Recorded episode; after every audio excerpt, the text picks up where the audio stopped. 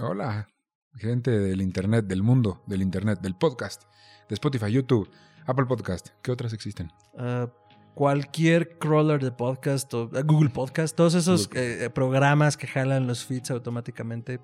Pocket Cast, no sé, hay un montón. Pues hola, gracias por, dar, por darle click y play a este podcast, a este gran episodio, nuestro primer episodio. Eh, queríamos, quería aprovechar este ratito antes de que empiece bien la historia para platicarles un poquito de, de lo que es. Este podcast se llama Meet and Greet. ¿Qué eh, significa qué? que es lo que normalmente los artistas que dan conciertos hacen para que el público los pueda conocer. Es un detrás de escena, es un tras bambalinas. Su traducción directa sería eh, reunión y saludos, ¿no? Saludos, sí, reunirte y saludar. Reunirte y saludar a, a los artistas. Que es justo para conocerlos, a lo mejor tomarte alguna foto. Quisimos este, trasladar eso a la historia de, de las leyendas de la música y hacer como que los conocemos.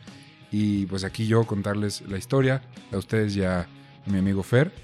Eh, si llegaron aquí porque se los recomendó un amigo, porque son fans de Histeria Colectiva, que es este, un proyecto hermano que, de este podcast de aquí. Que- porque se los recomendó un amigo, está re difícil porque pocos saben de este proyecto. Pero qué tal que son ya la segunda vuelta, o sea, ya lo escuchó un amigo, oye, ¿sabes qué? Escucha este. Y- O sea, este intro se va a usar varias veces. No, no, no, pero Ah.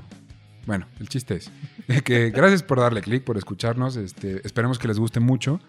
Y bueno, este es el primero, van, van a estar saliendo semana con semana, entonces necesitamos que estén atentos a nuestras redes. Estamos como eh, Podcast en Instagram y en Twitter. Eso es MGRT E Podcast, Todo junto. todo junto en Instagram y en Twitter. Y en Facebook nos encuentran como Meet and Greet, el and con el simbolito. ¿Cuál es el nombre de este simbolito? Pues no sé. Bueno, Meet and Greet Podcast. La I rara que está con sus seis en el teclado, esa. Exacto. Y también queríamos platicarles un poquito, como ustedes deben de saber, y si no aquí se los explicamos, hay un tema eh, con el te- eh, los derechos de autor. Este es un podcast de música en el que no podemos poner música tal cual durante el episodio. Porque, miren, lo de menos es que no nos moneticen.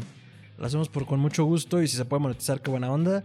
Pero es el riesgo de que te tumben el canal. Entonces. Exacto, queremos estar siempre con ustedes sin el riesgo de que nos lo puedan bajar, pero la solución para que ustedes conozcan de estas figuras, de estas leyendas de la música y además lo puedan ir escuchando conforme van sacando sus canciones más icónicas y sus discos increíbles, la solución que encontramos fue que en Spotify va a haber disponible al mismo tiempo que el episodio de, de hoy, del día, una playlist con música selecta, seleccionada artesanalmente solo para ustedes. Por las manos más finas y ancianas de este programa.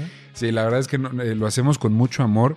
Eh, nada más para que sepan, todos los episodios que se hacen eh, se investigan escuchando toda la discografía disponible en plataformas de streaming del artista. O sea, escucho desde el primer sencillo que sacan hasta lo último que hayan hecho y a partir de ahí saco lo que creo que deben conocer y lo que a mí personalmente me gusta para que le den un tanteo. Estás loco para vender toda la discografía. Pero bueno, Está cool, está, está hecho con amor desde Italia. Digo, con amor desde el Distrito Federal. Así es. Vinieron a llamarlo Ciudad de México. Es Bueno, la no, Ciudad de México, hermano. Entonces, pues, muchas gracias si llegaron hasta aquí. Y pues, ¿ca- ¿cada cuándo saldrá esto? Eh, semanalmente, yo espero que todos los jueves, creo que va a ser el, el día, pero eh, espero que esto no esté quedando grabado y de repente no sea ese día. No, sí, seguramente son los jueves. Miren, si llega a pasar es porque seguramente Cthulhu Godzilla nos van a desayunar a todos, pero definitivamente va a haber eh, una emisión cada semana y pues No, pues muchas gracias. Este, nuestros arrobas están apareciendo aquí en cintilla. El tuyo en Instagram es. el mío es arroba mantrasaya, eso es con i latina y doble al final, arroba mantrasaya, así me pueden encontrar en Instagram y en Twitter. Y este, pues ya saben, comparto un poco de todo. eh, otros proyectos, Historia Colectiva Podcast. Seguramente también estaré compartiendo todo lo relacionado con Meet and Greet allí. Y pues cosas de terror, magia, ocultismo, casos sobrenaturales, literatura y todo lo que tenga que ver con la cultura del horror. ¿Eh? Eh, y en Facebook me encuentran como eh, Fernando Santamaría, una foto muy simpática de Sultán. Y pues ahí también compartimos básicamente las mismas temáticas. Ya está. Yo soy arroba tiranosaurio rich en Instagram y tiranosaurich en Twitter, porque Twitter no me dejó poner un maldito carácter más. Y bueno, en Facebook ahí estoy en las redes de Meet and Greet y en Instagram también, ya se las dejamos. Y los dejamos con el primer episodio. Esperamos que lo disfruten muchísimo.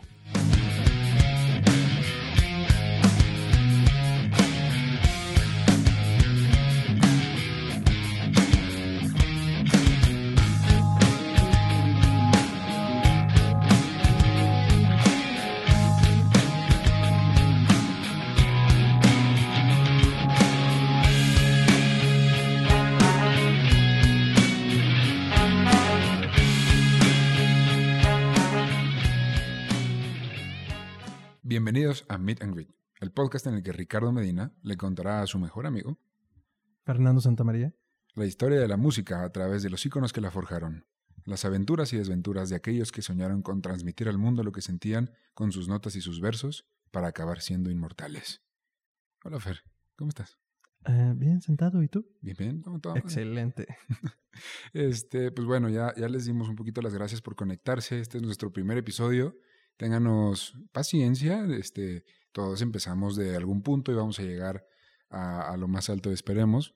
Pero queríamos compartirles un poquito de esta pasión que, que ambos tenemos y que yo quise reflejar en un podcast por leyendas de la música, por personas que, que se volvieron ídolos de muchos o némesis de muchos también, porque habrá a quien no le guste la personalidad de la gente de la que hablemos, pero pues no sé, si estamos listos, ¿tú qué opinas? ¿Empezamos? Pues yo estoy más puesto que un calcetín. Ya entonces. estás. A ver, vamos a ver. Dice, durante toda la historia del rock han existido grandes pianistas, personas que se destacan por haber logrado tocar las teclas de maneras impresionantes y diversas, como Elton John, Billy Joel o Freddie Mercury. Pero hubo uno antes que todos ellos, una No. cabellera dorada que no acataba ningún tipo de regla sobre lo que po- se podía o no hacer. Una persona que junto a Elvis Presley definiría el sonido del rock and roll y sentaría las bases para que años después tu tío pudiera alegar que sabe del rock, porque en, su tiempo se escuchaba a Pantera y a los Rolling Stones. Bajo el signo del mero. Cito, existía el rockabilly, existía Elvis, pero no hubo rock and roll puro hasta que el asesino pateó la puerta. Hoy les voy a contar la historia de Jerry Lee Lewis. No voy a gritar porque se va a escuchar muy fuerte, pero... ¿Lo conoces? Bueno, o sea, algo que hay que saber de mí es que, o sea, conozco la historia de la música, algunos los conozco más o menos, pero, o sea, definitivamente hay muchas cosas que no sé de muchos, como seguramente mucha gente que nos está escuchando. ¿Conoces el One Hit Wonder? Sí. ¿Conoces a lo mejor la historia por tu papá, que era la música que se hacía antes? Pero vaya, o sea, así como que digas, sí, yo crecí con ellos, que es lo que no suele pasar con los artistas, que sí sigues su vida Ujú. o que te identificas con ellos, pues difícilmente te identificas con alguien que fue un hitazo hace 30, 40 años, ¿no? Entonces, eh, seguro lo voy a disfrutar porque va a ser un viaje que no he hecho. Entonces. Güey, y es un viajezote, quise que fuera el primero. Igual, eh, si ustedes saben algún dato extra, algo que nos faltó, algún, este, alguna historia cotorra que tengan, déjenosla en nuestros comentarios, ahí vamos a dejar las redes. Pero, porque sí nos interesa saber cada vez más de estas personas. Así que vamos a empezar. Ahí te va. Elmo Lewis era un gigante que trabajaba en lo que podía para llevar comida a la mesa, incluyendo arar campo de carpintero y haciendo whisky de maíz ilegal. ¡Ay, qué rico! aunque su sueño desde siempre fue tocar la guitarra para grandes audiencias. Su esposa era... Pero dijiste que es pianista, ¿no? No, no, no, este es el Ah, papá, Elmo, Ah, ah, ah, ah, perdón. Su papá, Elmo. ah. Elmo. Elmo. Se llamaba Elmo. No Su- le decían Elmo. No, no. Su nombre de pila era Elmo Lewis. Ok. Bueno. Su esposa era Mary Mamie Heron. Se escribe Mamie, entonces no sé si es Mamie o Mami, pero vamos a decirle Mami con, con motivos de, este, narrativos, ¿va? Pero Era como Mamie, ¿no? Mamie, según yo sí. Este, ahorita les platico bien de dónde era porque van a ubicar súper bien. Tengo una analogía bastante cool, pero era, esta era una mujer seria y muy devota. Ok. Se habían mudado a Ferrydale, Luisiana, al este del río Mississippi. Era un lugar descrito con este, lleno de gente meche co- mecha corta y violenta. Y se mudaron ahí porque un famili- familiar de mami que se llamaba Lee. Tengo un problema con esta palabra. Se escribe es Calhoun, pero muchas personas lo pronuncian Cajun, así que me voy a quedar con eso. O sea, como las alitas cajún. Ajá. Pero allí, o sea, en la región de Luisiana dicen Cajun. Entonces, supongo que es mejor hacerle honor al nombre así. Sí, sí, sí, digo, no, no es como que hable precisamente bien yo tampoco. Ni siquiera lo hablé en el español, entonces. Sí, igual le vamos a decir tío Lee para esos efectos, entonces está más fácil. Él había creado una comunidad slash tribu a su alrededor de familia y trabajo. El clan, como ellos lo llamaban, era muy unido al grado de llegar al incesto lejano. Era común que familiares tuvieran dos o tres relaciones entre ellos. Era como estas familias que viven en un solo barrio, güey, en la misma calle, y de repente el hijo de tu primo se casa con el sobrino del cuñado, y entonces ya hay como tu tío también se vuelve de algún modo tu cuñado. Está raro, sí, se, sí es incesto, pero... Ajá, yo solo escuché rednecks por todos lados. Ah, sí, esta es la región ¿Viste La princesa y el sapo de Disney, güey? Sí. La luciérnaguita. Sí. Ah, sí. Ah, pues Rednecks de Pantano. Eran rednecks de pantano. No sé si es despectivo el término. Ah, Redneck sí. Ok, O sea, es peyorativo. bueno, una disculpa. Pero sí, se- sí se menciona aquí. Entonces. Bueno, puedes decirles regios. No es cierto, amigos. Episodio 1 ya nos dejaron de seguir en todo el norte, güey. No, no todo, solo Monterrey. Bueno, está bien. Ah, este dato, este tema del incesto va a ser un poco más importante adelante, pero ahorita llegamos a eso. Después de su primer hijo, Elmo Jr., porque la dinastía de Elmos tenía que seguir, llegó. Elmo sabe dónde vives.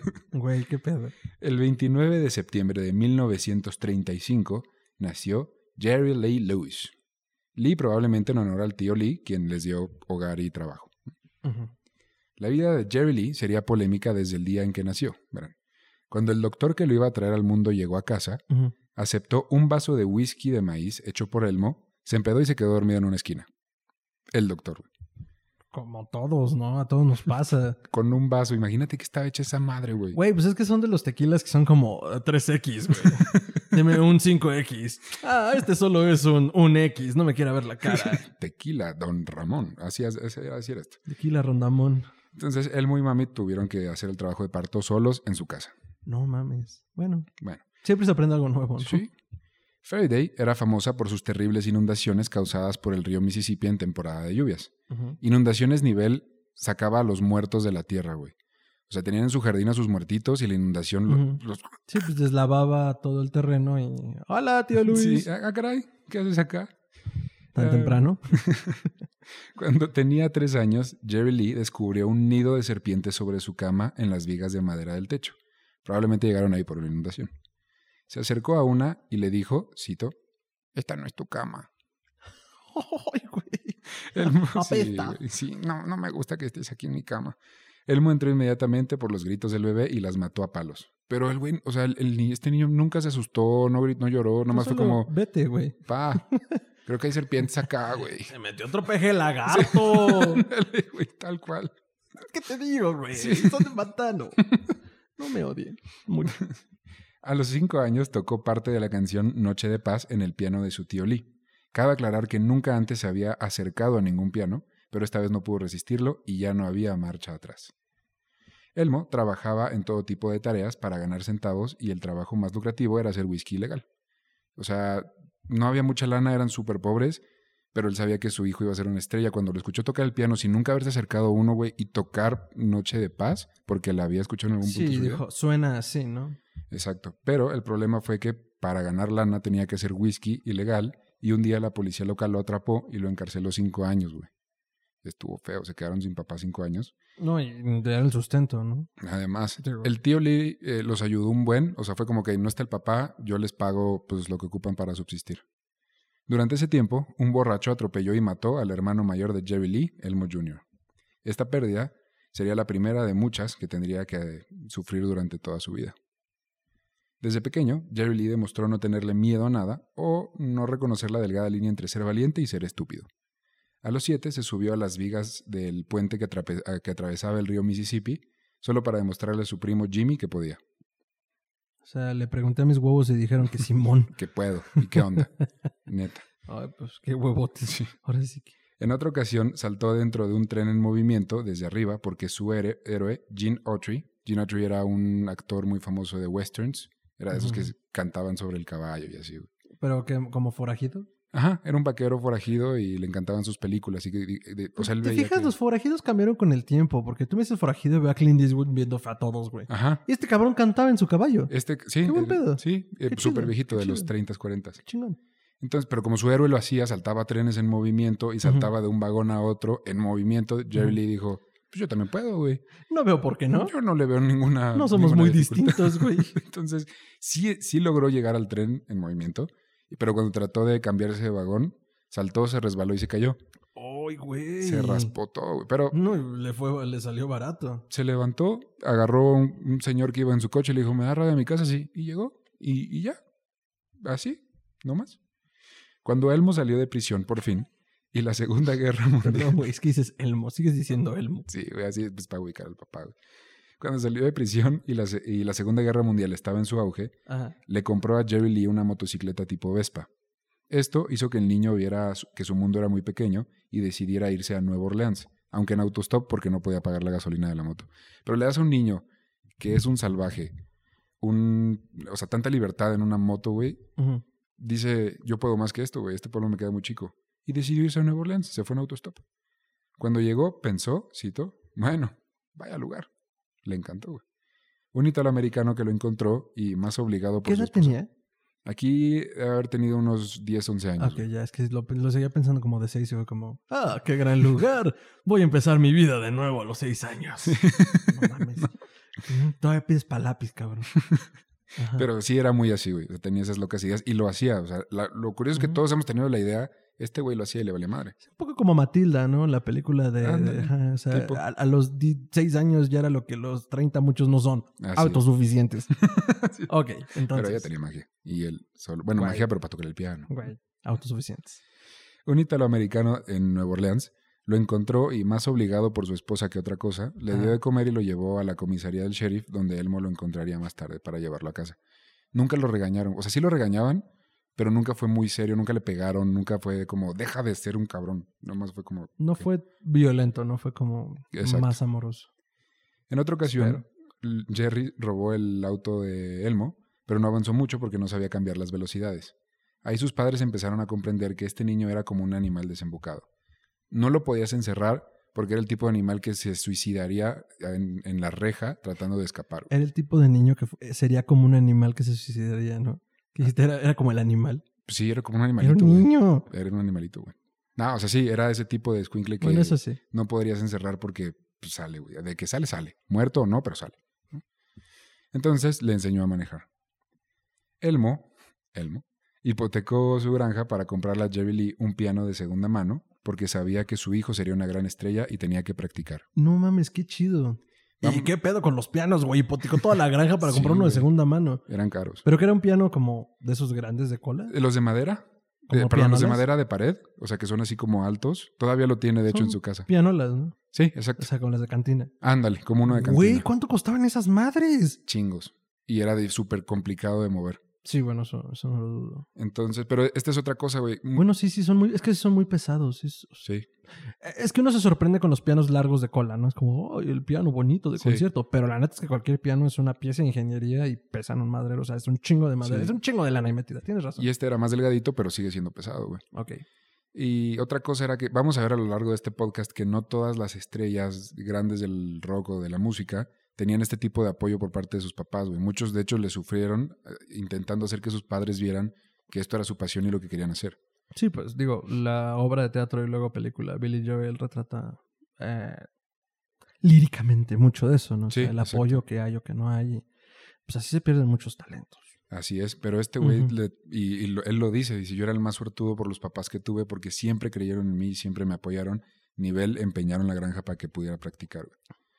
Jerry Lee durante toda su vida tomó solamente media clase de piano. Realmente aprendió a tocar escuchando en la radio las canciones. Bastaba con que escuchara las canciones una vez para poderlas tocar y moldearlas a su propio estilo. O sea, el güey desarrolló un estilo solito y dijo, Sí, claro. yo escucho una rola y está muy cool, pero mi estilo está mejor. Y la tocaba él en su, a su ritmo. Uy, es que son, son estos como músicos naturales que Sí, hay. genios, Digo, güey. hablábamos el otro día de Michael Jackson, el güey. Era un crack. O sea, no, no, era músico de carrera, no era estudiado en la música, pero sentía la música. Y digo, muchos dirán, eh, güey, o sea, qué fácil, ¿no? Yo también siento la música, pero piénsenlo, si hay algo hasta sobrenatural en estas personas, en este talento, y, y- y sin salirme mucho a la tangente, eh, no me acuerdo quién decía o dónde oí como el pensamiento, ¿no? O sea, mueren grandes músicos, muere Mozart, muere Beethoven, muere gente tan talentosa. ¿A dónde se va todo ese talento? O sea, güey.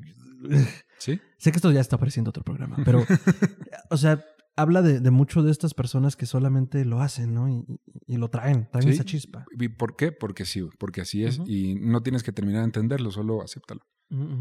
Escuchar la música para Jerry estaba bien, pero ver a la gente tocarla era mejor. Hanny's Big House era el club de música más grande en el camino de Memphis a Nueva Orleans. Cuando los predicadores hablaban de los calabozos de la perdición donde suena la música del diablo, se referían al Hanny's. Ok. Había baile, apuestas, alcohol, peleas, muchos cuchillos y música en vivo. A ver, ¿dónde dices que es eso? Hannis Ok, Big House es en la carretera entre Memphis y Nueva Ah, Orleans. deja cotizo vuelos. no, ya no existe. güey. Ah, maldita sea. Sí. Si eras alguien de verdad que tocara el blues, tocabas en el Hannis. Leyendas como Fats Domino y Ray Charles pasaron por aquí. Uf, otro pianista ciego. Sí, sí. Pero qué gran pianista. Y Jerry Lee se asomaba por la ventana para ver a los músicos tocar el blues. Quería hacer que su prim, su prim- tenía un primo que era como su hermano, que se llama Jimmy Lee. Como Jimmy Jerry Lee, pero este se llama Jimmy. Y era como el buenito, le decía, güey, vente, vamos a entrar al bar. Entonces era JL1 y JL2. Así es. Ah, Y qué cagado. JL2 decía, no, güey, es que no, porque no me van a dejar, me van a regañar. Ándale, vamos, güey. No, me van a regañar. Ándale, güey. No, bueno, pues chingate madre, ya se iba a su casa. Ah, pues su madre. Entonces, este, Jerry logró entrar en una ocasión, se escondió debajo de una mesa para estar cerca del escenario y de las piernas de las mujeres. Y poco después el dueño lo encontró, lo sacó. Y Jerry Lee nunca desistió. A la noche siguiente regresó, volvió a entrar y esta rutina pasó diario durante años, güey. Hasta al grado que se volvió tradición. Cuando alguien sentía algo pachoncito o blandito debajo de la mesa, solía preguntar, cito, ¿eres tú, Jerry Lee? Y escucharía un susurro. Sí, soy yo. Así todo bonito, güey. Por esas fechas también escuchó la música de Hank Williams y se volvió su ídolo. Hank Williams fue otro músico legendario que vivió lamentablemente muy poco, pero tocaba un tipo de blues que luego se convertiría en rock. Justo estábamos en esa época de la historia en la que la música negra da ese brinco, sobre todo con Elvis, a volverse rock and roll. Entonces, Hank Williams estuvo por Bueno, ahí. bueno, bueno, bueno. Los blancos empiezan a tocar música de negros. Sí, correcto. Así es. Pues así fue. Em, entonces, bueno, Jerry Lee tocaría música de Hank Williams, su ídolo, toda su vida, pero no solo la tocaba, te digo, la hacía suya. O sea, la tocaba en su estilo. Cuando terminó el sexto año de primaria, esta anécdota me encanta, güey. Terminó el sexto año y sus notas no alcanzaban para pasar a séptimo. Él igual se presentó en clase de séptimo como sí, sí. Y el profesor cuando pasó lista le dijo, güey, tú no vas aquí, tienes que regresarte al sexto. Y le dijo, no, empezó a renegar y este profe era además coach de fútbol americano. Y le dijo, cállate.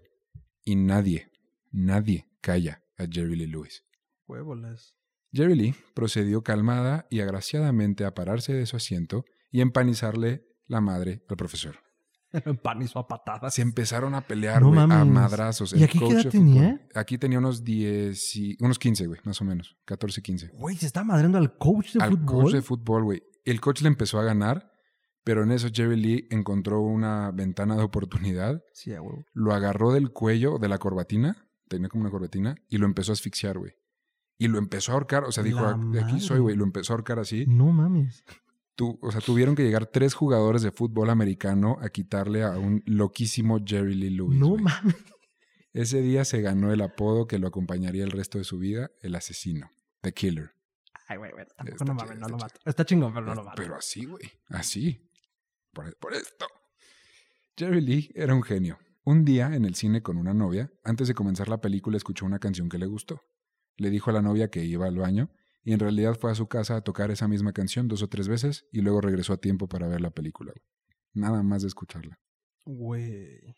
Así de que, o sea, todo esto es para que vean lo cabrón que estaba este güey para interpretar lo que escuchaba en canciones en, en su estilo en el piano. Sí, pues tenía un talento innato. Innato.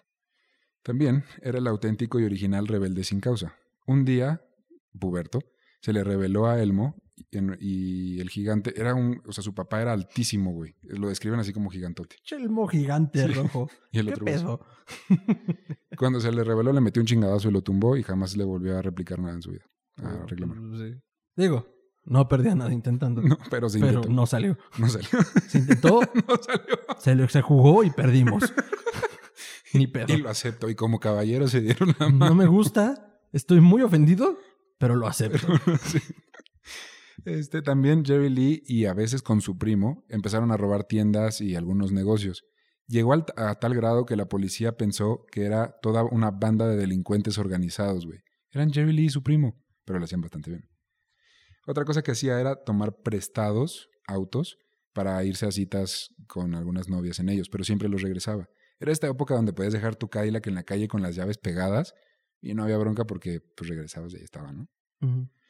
Dejó la escuela y comenzó a tocar en estaciones de radio locales y pequeños bares de mala muerte donde una petición no era realmente una sugerencia. O sea, si estabas tocando el piano y te decían, quiero escuchar esta canción, tenías que tocar esa canción. No había mucha opción. Ok. Era un tema de seguridad. Tenías que sabértela. Había, y- o inventártela de algún modo. También nos daremos cuenta que su vida amorosa fue cuando menos caótica. A los 16 se enamoró de Dorothy, la hija de un reverendo, y le propuso matrimonio para hacer el delicioso y cumplir las leyes sagradas al mismo tiempo. ¿Hacer el qué? El delicioso. Güey, somos adultos. Tenemos que empezar a llamarle como son. A tener las relaciones. Pendejo. Ah, ok, bueno. El chiste es que quería experimentar. Perdón, soy un tío. Sí. Creo que ya se dieron cuenta. Al día siguiente, pues se arrepintió porque pues el día siguiente, después de la luna de miel, así que dejó a su esposa con sus padres y se fue a tocar música a Nueva Orleans, como todos hubiéramos hecho en esa época. Sí, bueno, claro. tal vez no, no es cierto, pero un poco No me arroben. no me arrobe. Después, sus padres, sus padres de ahí dijeron como, güey, ¿sabes qué? O sea, lo de la música está padre, pero chance es mejor que seas predicador. Y lo mandaron a una escuela para eso en Texas. Solamente que cuando estaba ahí, en un, este, en un show de talentos, tocó música gospel, pero con su, Ujú. su, su ritmo más Sí, su estilo. Y lo corrieron por eso. Así que La música del diablo. estuvo a punto de ser predicador. Luego consiguió trabajo eh, vendiendo máquinas de coser a domicilio. Esto también está genial. La empresa que ofrecía las máquinas tenía un deal tipo Electra o Coppel. Te decía, sí, Ajá. ten esta máquina de coser, no me pagues nada ahorita, pero mes con mes te van a ir llegando los cobros por la máquina. Y ahí Jerry Lee vio una ventana de oportunidad. Porque la gente pobre no necesita o no quería pagar por una máquina de coser. O sea, había otras prioridades como comer. Sí, digo, soy muy fan de no morir de hambre normalmente. Entonces les decía, pero sabía que sí aceptarían un regalo, aunque ese regalo costara un poquito. Entonces lo que hacía era ir a tocar la puerta y decir, hola, te has ganado esta máquina de coser increíble. Solo tienes que pagar 10 dólares de impuesto en cash en este momento y es completamente tuya, gratis. Y mucha gente le pagó. Se llevó, dicen que se llevó entre 200 y 250 dólares así. Y la empresa nunca lo pudo, o sea, ya cuando la empresa llegó a cobrar, la gente le decía como, no, Yo ya mí- pagué, a mí me la regalaron. a mí esto fue un regalo, güey. Yo no, no- ni tengo para pagarte, güey. ¿Cómo quieres? ¿Cómo ves? Entonces, Ay, la, empresa se, se jodió la empresa y mucha gente pobre se quedó con una máquina de coser. Gratis. Bueno, más o menos gratis. Eh, eh, con, por una fracción del valor que Ah, les hubiera costado si lo hubieran decidido comprar. Güey, todos ganaron.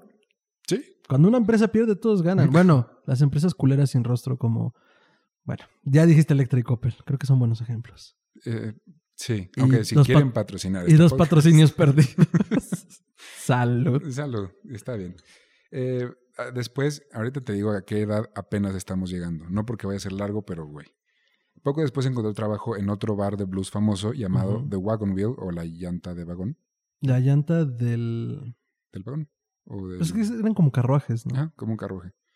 Eh, Era un bar de mala muerte. Y encontró trabajo ahí tocando con un viejito ciego que le enseñó mucho a, a tocar el piano. No, no es el que estás pensando. Se, llama, se llamaba Paul Whitehead. No era Ray Charles. Lamentablemente. Yo pensé que sí. No, es que es chistoso porque justo lo, lo mencioné hace rato, no porque fuera gracioso que fuera ciego, claro que no. Mm. Sino porque cuando hablas de pianistas, normalmente son pianistas ciegos. Ray Charles, Stevie Wonder y ahora este señor, ¿cómo dices que se llama? Paul Whitehead.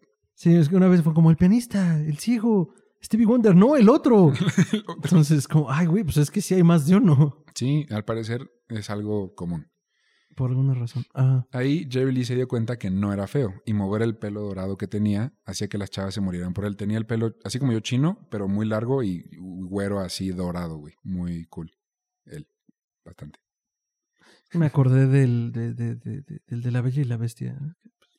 ¿Un Eh, príncipe? El príncipe, la bestia, que luego se vuelve príncipe. Sí, digo, son cosas que no recuerdo. Ok, está bien. Ajá, sí, se... Sí, pero no, pero no así lacio como príncipe. Era un chino así, como, Curly, yo, curly, como si yo me lo dejara así larguísimo y lo empezara a mover, así. Hay que abrir una votación para que te dejes el pelo largo. Si llegamos, si este episodio llega a 10.000 mil me gustan, me lo dejo largo y, y lo muevo como Jerry Lee. Ya oyeron, ¿eh? Tienen una misión. Compromiso, episodio 1, ya valió madre. Ya valió madre. Cuando a una chava le gustaba, pero su novio le decía, para atrás, carnal, que esta es mi novia, Jerry Lee acuñó una frase que repetiría bastante a lo largo de su vida. Cito, nah, era tu novia. Badass, fucking badass, güey. Le pregunté a mis huevos y dijeron que Simón. Y Jerry Lee nunca huyó de una pelea y era raro que las perdiera. A los 17, porque vamos Ajá. a llegar a sus 10, todo esto antes de sus 17. Ahorita estamos a sus 17 años. No mames. A los 17 embarazó a una chica llamada Jane. Ok, pasa. La familia de Jane amenazó a punta de pistola a Jerry para casarse con ella y le pareció prudente hacerles caso, sobre todo por la pistola. Sí, pues digo, ¿de- de- ¿en dónde estamos todavía ahorita? ¿En qué región? Luisiana, sigue. Claro, en Luisiana siguen siendo comunes seguramente los matrimonios a punta de escopeta. Yo estoy muy a favor. ¿Por qué no vives en Luisiana, güey? Porque no vivo en Luisiana. Qué fácil. De lejito se ve bastante cool. güey. Cito. En mi primer matrimonio mentí sobre mi edad en el acta y aún no estaba divorciado cuando me casé con la segunda. Así que técnicamente ninguno de los dos pasó. Esto es cita textual de Jerry Lee. Güey, encontró una laguna. Hubo una laguna legal. Bueno, o la laguna lo encontró él, porque pobre cabrón. Sí. Se divorció después de Dorothy, la primera, y se fue a vivir con Jane, la segunda, en una relación descrita como llena de gritos y figuras de Santa Claus voladoras. Se peleaban todo el día y Jane tenía una obsesión por coleccionar Santa Clauses. Entonces, cuando se enojaba, se los aventaba. Y Jerry Lee luego dijo como, güey, parecía que no se le acababan. O sea, día tras día me aventaba y seguía viendo. Así pasaba. ¡Ay, este es nuevo! Nomás Este no estaba bonito. visto. Jerry Lee se fue a probar suerte a Nashville, eh, pero a, a todos los teatros grandes como el Grand Ole Opry. El Grand Ole Opry es un teatro muy famoso, muy famoso, muy famoso en Nashville. Esos, esos son más famosos todavía. Esos son todavía más famosos. Eh, pero pues todos le cerraron la puerta. La única persona linda con él durante esa época fue una cantante a quien le decían Del Wood y él nunca olvidaría ese gesto. Muchos años después, ya que se volvió la leyenda Jerry Lee Lewis, regresó, el, el Grand Ole Opry le rogó que, que tocara ahí ujú. y solo fue porque le rogaron. Fue y pidió que Del Wood fuera a cantar con él varias canciones. Dentro de las condiciones. Ah, qué chido. Sí, súper buena onda. Ah. Nunca olvidaba a la gente que creyó en él. Como debe de ser. En el camino de regreso de Nashville, escuchó a un chico que cantaba muy bien y en un estilo que le intrigó. Un tal Elvis Presley, que había conseguido un hit, una palabra nueva para él, y supo que eso era lo que necesitaba. Mm, Unos días después escuchó este tal Elvis. Elvis. mm. El que le copió los pasos a Forrest Gump. ¿Viste Forrest Gump? Sí, sí, lo vi. güey. ¿Vieron Forrest Gump? Chale. Días después, escuchó en un bar la canción que despegó su carrera musical. Ajá. Era su, el hit que tanto quería. Se llamó Whole Lot of Shaking Going On o Mucho Sacudido Sucediendo. Esa es la traducción literal. Mucho Eh, sacudido. esas traducciones... Seguimos hablando de baile, ¿verdad? Pues sí. Ok. Esas traducciones literales van a ser un tema en este podcast porque... Sí, No en este podcast, en este podcast. podcast. Podcast. Podcast. con Netflix. Lee sabía que tenía que ir a Memphis a buscar a un tal Sam Phillips, que le había dado la oportunidad a Elvis. Oye, pero esta canción, digo, no la podemos poner por obvias razones, pero Mm. ¿cómo va? Tararea, tarareala o algo. Es- no puedo. Cántala. No, Ah, maldita. algún día, en algún punto lo- las cantaré, pero ahorita prefiero no arruinárselas. Va a estar la playlist en Spotify para que la busquen y ahí va a estar esa y todas sus canciones icónicas para que la conozcan. Está muy cool la canción. Si les gusta, eh, no puedes no, no escucharla y no, no patear con el pie la- el piso. Sería buena idea que mientras están escuchando este episodio en otro dispositivo, vayan la- tengan la playlist de fondo. Sí, Me estaría súper me cool. parece fino. Le agregaría bastante. Entonces, Entonces, eh, bueno, sabía que tenía que ir a Memphis a buscar a un tal Sam Phillips, que era quien le había dado la oportunidad a Elvis. Él sabría apreciar su talento, y, pero había un problema. La carretera de donde vivía a Memphis estaba llena de historias y supersticiones, Qué raro. incluida la de un tal Robert Johnson. ¿y ese quién es? Mm. Robert Johnson eh, fue un cantante, de, un cantante músico de blues que alegadamente le vendió su alma al diablo en esa carretera. Ah, fue en esa. Fue en esa carretera. güey. O sea, yo sabía la historia justo de, de la encrucijada y que el diablo le afinó su guitarra, pero no sabía cómo. Yo lo sentía más incluso como un punto etéreo. No, pues es que el güey fue a una encrucijada. No sabía que sí es como, ah, no, en esta carretera. Así es. Digo, porque de la vida de Johnson se sabe poco, realmente. de hecho, muy poco. muy güey. poco, hay pocos registros. Deberíamos, eh, no sé, ahí por ahí empezar a pensar en hacer un episodio especial para Robert Johnson. Tiene muchos elementos sobrenaturales por ahí. Tiene dos vías de donde abordarse. Así es. En es como una encrucijada. Ah, ¿Un cruce, dices tú? Mm. El día que llegaron al estudio, ah, le pidió a su papá a Elmo que lo acompañara. Y esto lo digo para, o sea, sí era rudo, sí era un rebelde y lo que quieras, pero no dejaba de pedirle a su papá. No, se no, y se cuadraba, era Se como cuadraba. señor padre, ¿no? Sí. Ah, llegaron a Memphis y cuando llegaron a Sun Records, aquí voy a hacer un paréntesis para explicarles. Esto va a salir otros, otras dos o tres veces en este podcast, pero Sun Records era un estudio de grabación que puso un tal Sam Phillips en Memphis, Tennessee. Sam Phillips fue la persona que le dio su primera oportunidad a Elvis, el que lo lanzó al estrellato, Ujú. Y a partir de ahí el lugar Sun, se o sea, Records se volvió la cuna, dicen muchos que la cuna del rock and roll en América, y más que nada un lugar súper importante para la música mundial. O sea, porque ahí salieron varios que ya tocaré, ya ahí vamos a llegar a eso. El chiste es que llegó y Sam Phillips no estaba. Por suerte, su mano derecha y el güey que tiene el mejor apodo del mundo, Cowboy Jack Clement, sí estaba en el estudio. Y llegó y Jerry Lee llegó súper prepotente así, mascando chicle y leyendo un cómic de Superman, le encantaba Superman. Y le dijo, quiero ver a Sam Phillips. Le dijo, no, joven, está. Pero pues yo te escucho. Y entonces Jerry Lee tocó para Jack Clement. Y quedó en shock. O sea, dijo, güey, ¿qué pedo contigo? Estás cabrón. ¿Qué año es este? Aquí estamos en 1955. Ujú. O sea, tenía 20 años Jerry. No, mames.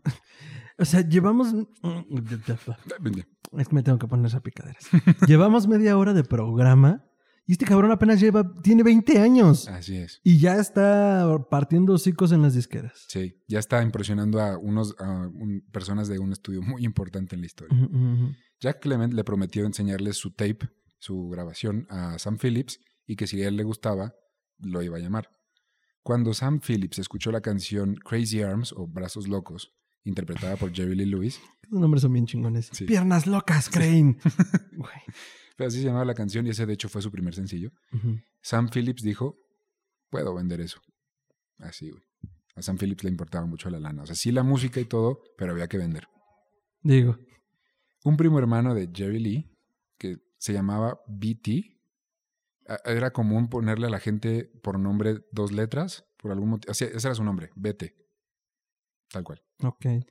Eh, es- este güey vivía en Memphis y le dijo que se podía quedar con él, su esposa y sus dos hijos. Tenía un niño y una niña que se llama Myra. Este nombre es importante, grábenselo ahorita, va a ser importante. Myra, ¿ok? Myra era- sería la hija de su primo. En noviembre de 1956, Jerry Lee tuvo su primera sesión de grabación en los estudios Y el DJ más grande de Memphis accedió a tocarlo en la radio. Perdón, es que dices DJ y pienso en Tiesto. De hecho, DJ, viene, para los que no lo sepan, viene de disc jockey. Que en español sería. No sé, ¿qué sería? Disco, dis- disco y jockey. eh, Creo que no ha habido una traducción tan literal, ¿no? No, creo que sí. Creo que es como cambiador de discos. Ándale, puede ser. Mira, seguro nos lo estamos inventando Sí. y alguien lo va a poner en los comentarios. Antes DJ era la persona que estaba en la radio y presentaba los nuevos sencillos de la gente. No era la persona que estaba en el antro cambiándole a su USB de rola. No, con todo respeto para todos los DJs actuales. Yo creo que hay DJs que no solo usan USB. Yo usan sí. discos duros externos. Es bromita, un besote a todos nuestros DJs queridos.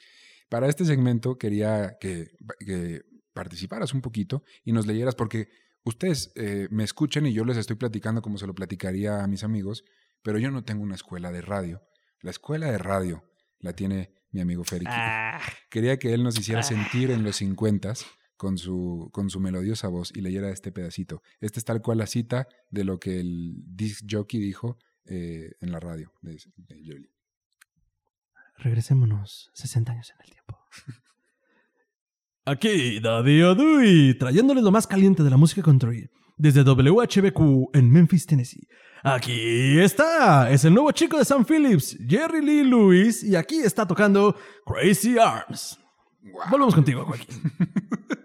Estuvo increíble, gracias. Gracias por esa contribución. Ah, el, el sencillo Crazy Arms pegó muy chido, la gente lo amaba. Desde. Elvis no habían escuchado algo tan, tan re- revolucionario, moderno. Este cuate sí era rock and roll, pero él además tocaba el piano y lo tocaba súper bien. Sam Phillips, para hacer que se quedara en Memphis, le consiguió fechas en clubs nocturnos para que trabajara ahí y pudiera subsistir. Una noche, un borracho le empezó a gritar, ¡Rubia! ¡Eh, rubia! ¡Rubia! Así mientras tocaba el piano. Jerry Lee se paró, bajó del escenario sonriendo y le golpeó la nariz tan fuerte que salió volando el cabrón. Ay, yo pensé que la nariz. No. Nadie, nadie interrumpe a Jerry Lee Lewis cuando está tocando el piano. Ley de vida. Poco después, Jerry estaba en el estudio y escuchó una conmoción afuera, como que de repente empezaron todos a gritar en la calle. Elvis Presley entró por la puerta y le dijo, cito, estaba esperando para conocer al pianista. Ay, Baby. Baby. Así, güey. Baby. Baby. Ujú. Yeah. Se cayeron muy bien desde el inicio, aunque Jerry sabía que él era de quien debía tomar la corona del rock and roll. Esa tarde, Elvis, Jerry Lee y Carl Perkins, otro chico de Sun Records, que eh, no sé si alcance para un episodio de él porque realmente su historia está pegada con otro cuate, pero eh, a él se le atribuye la canción de Blue Sweat Shoes, que es más famosa por la versión de Elvis, la que es la de one for the money, two for the show, three to get ready now, go, go, go. Es- esa. Espero que no nos bajen este video por... Qué este, bueno que alcancé a grabar eso. Maldita sea. Este, bueno, esa canción la, la escribió Carl Perkins. Esa fue su contribución al mundo. Y eh, estaban, se juntaron, estaban ahí y empezaron a cantar por, por desmadre. Pues decir, ah, pues estamos juntos, vamos a cantar. Ujú. Sam Phillips prendió la grabadora y llamó a otro de sus descubrimientos musicales, otro chico de Sun Records, que no estaba ahí, pero le dijo, güey, vente. Ese chico, no sé si lo conozcan, se llama Johnny Cash.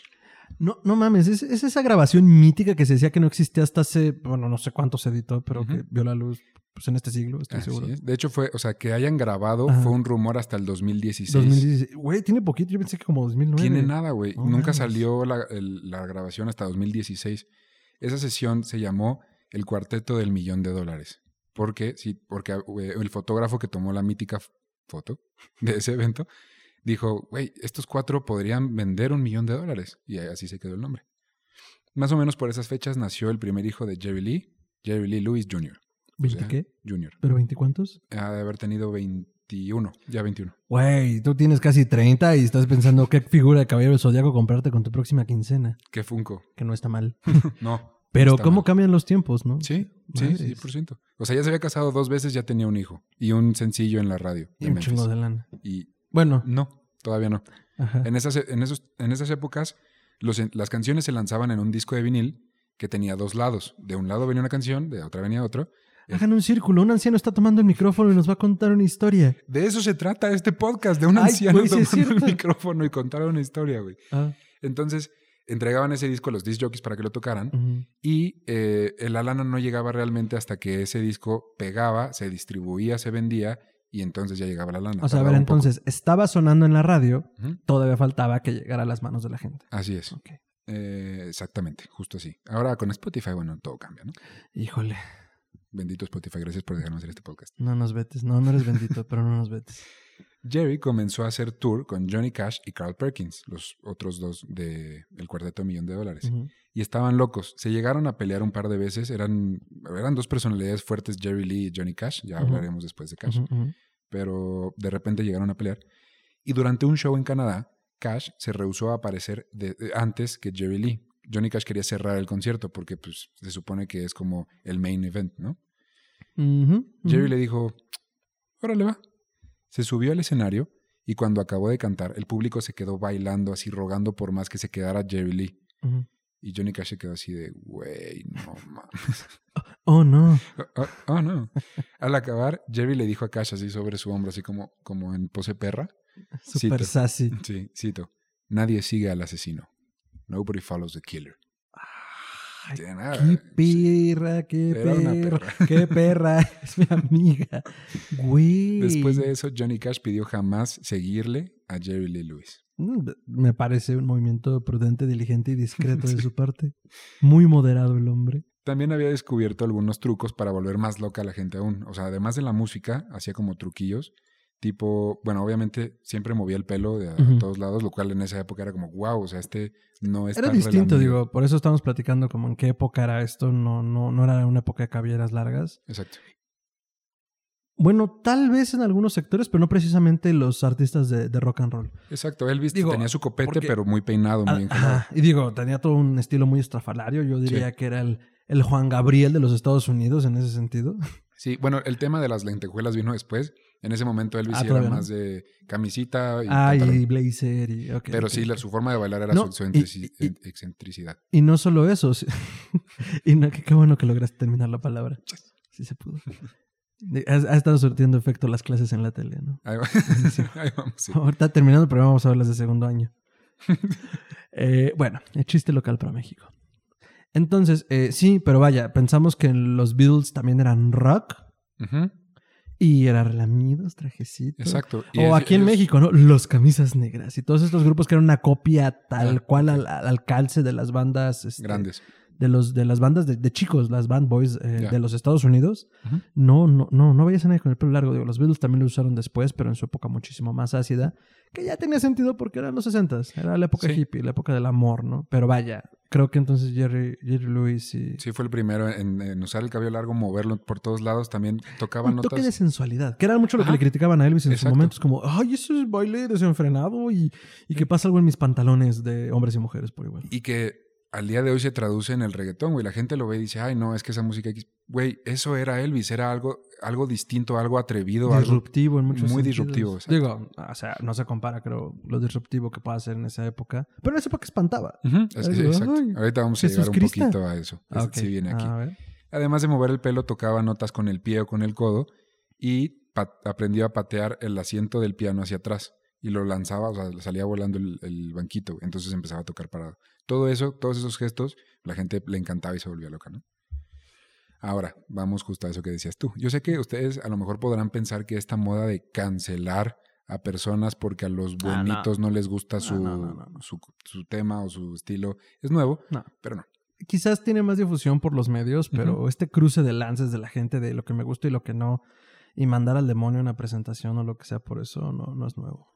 En 1956, un grupo de predicadores y sus congregaciones lograron hacer que los políticos comenzaran a censurar el rock and roll de la radio, lo cual le pegó bastante a Lee.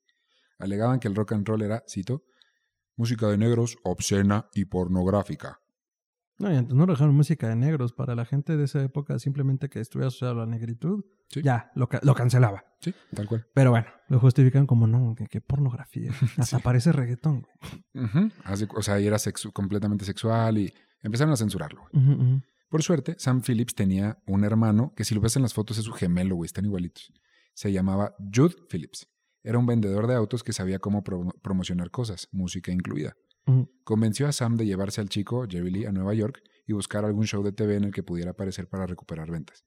El único show que lo recibió fue Steve Allen.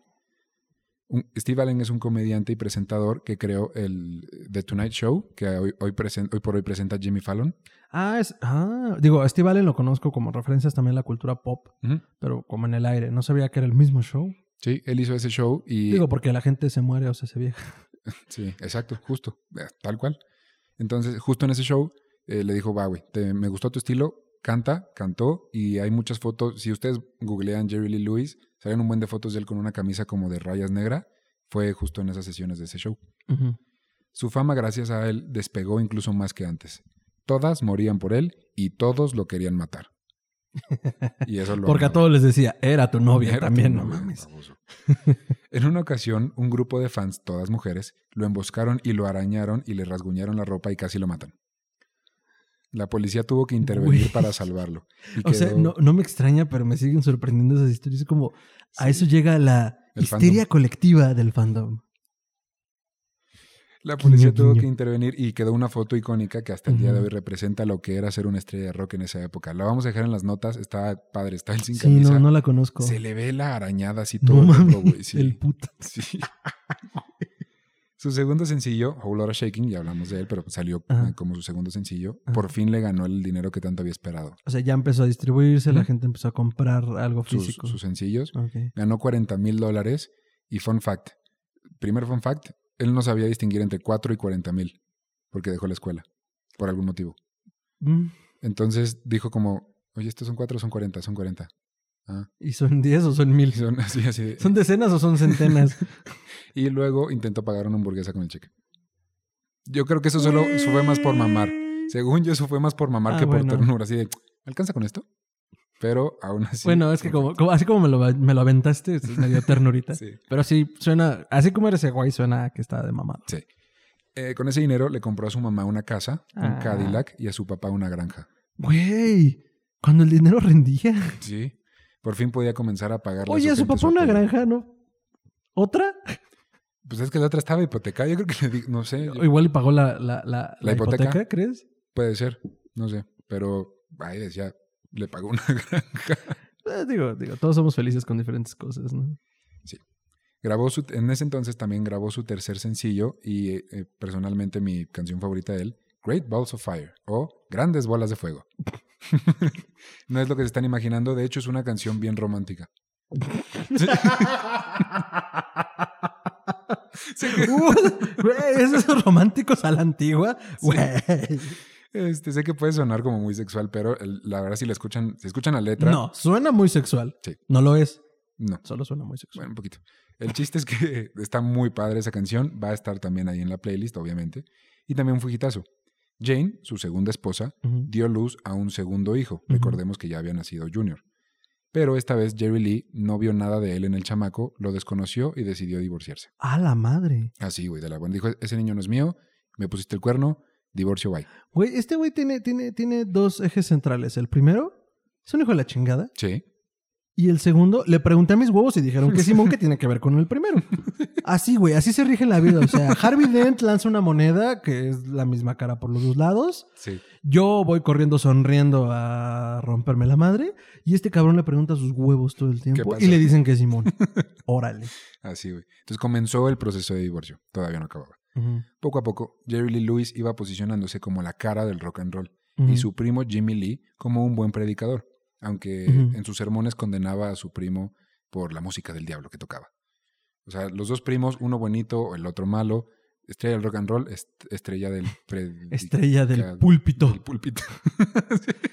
Güey, como decía mi abuela, comen santos, cagan diablos. Ay, ok, pues sí, tal cual, güey. ¿O no, raza? Sí, una racilla.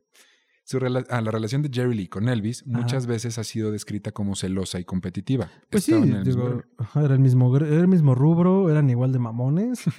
y digo, no, bueno, no sé. Jerry Lee era bien mamón, Elvis era un amor de persona. No, pero me refiero como a esta idea de la proyección que debe tener como estrella inalcanzable. Ah, claro, sí, sí. Ahora, bueno, esa proyección o te la das tú, que es lo que hace Jerry Lewis, te la da tu equipo de publicidad, que es lo que pasaba con Como el coronel. O sea, vaya, al final eran los, un cruce de titanes. Así es. Y- pero se caían muy bien. O sea, realmente eran muy buenos amigos. Mayormente porque se entendían, güey. Venían de raíces similares. A ambos les estaba pegando la fama en el hocico cañón. Y les gustaba la misma música. Se admiraban mucho uno, uno al otro. ujú. Jerry solía visitar Graceland muy seguido, de hecho, y tocar el piano mientras Elvis cantaba. Uy, Graceland. ¿Qué es Graceland? Graceland, perdón, Graceland es la famosa casa de Elvis Presley en Memphis, Tennessee. Y es un Entonces, museo ahorita, ¿no? Ahora es no. casa museo. De hecho, todo el terreno. Sí, ¿no? Van a hacer un hotel ahí también, el Hotel Elvis Presley. El Hotel Elvis Presley auspiciado por Hard Rock, eso estaría chingón. Uf, sí. Ahí se iría. Sí, Ok. súper sí. Ajá. Entonces, eh, lo que más tenían en común, de hecho, fue una duda que ambos tenían, que era, ¿se podía tocar rock and roll e ir al cielo al mismo tiempo? ¿De cuando mueres?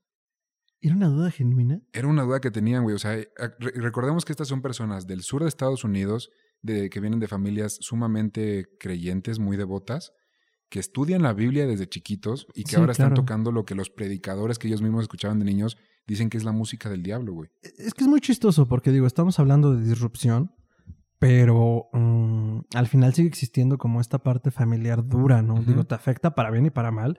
Porque por un lado, si no hubieran tenido estas familias, pues no habrían buscado lo opuesto, revelarse a través del rock y no habríamos tenido su música. Sí. Pero de todas maneras, al fondo es como, "Ay, ¿y si Diosito me está viendo?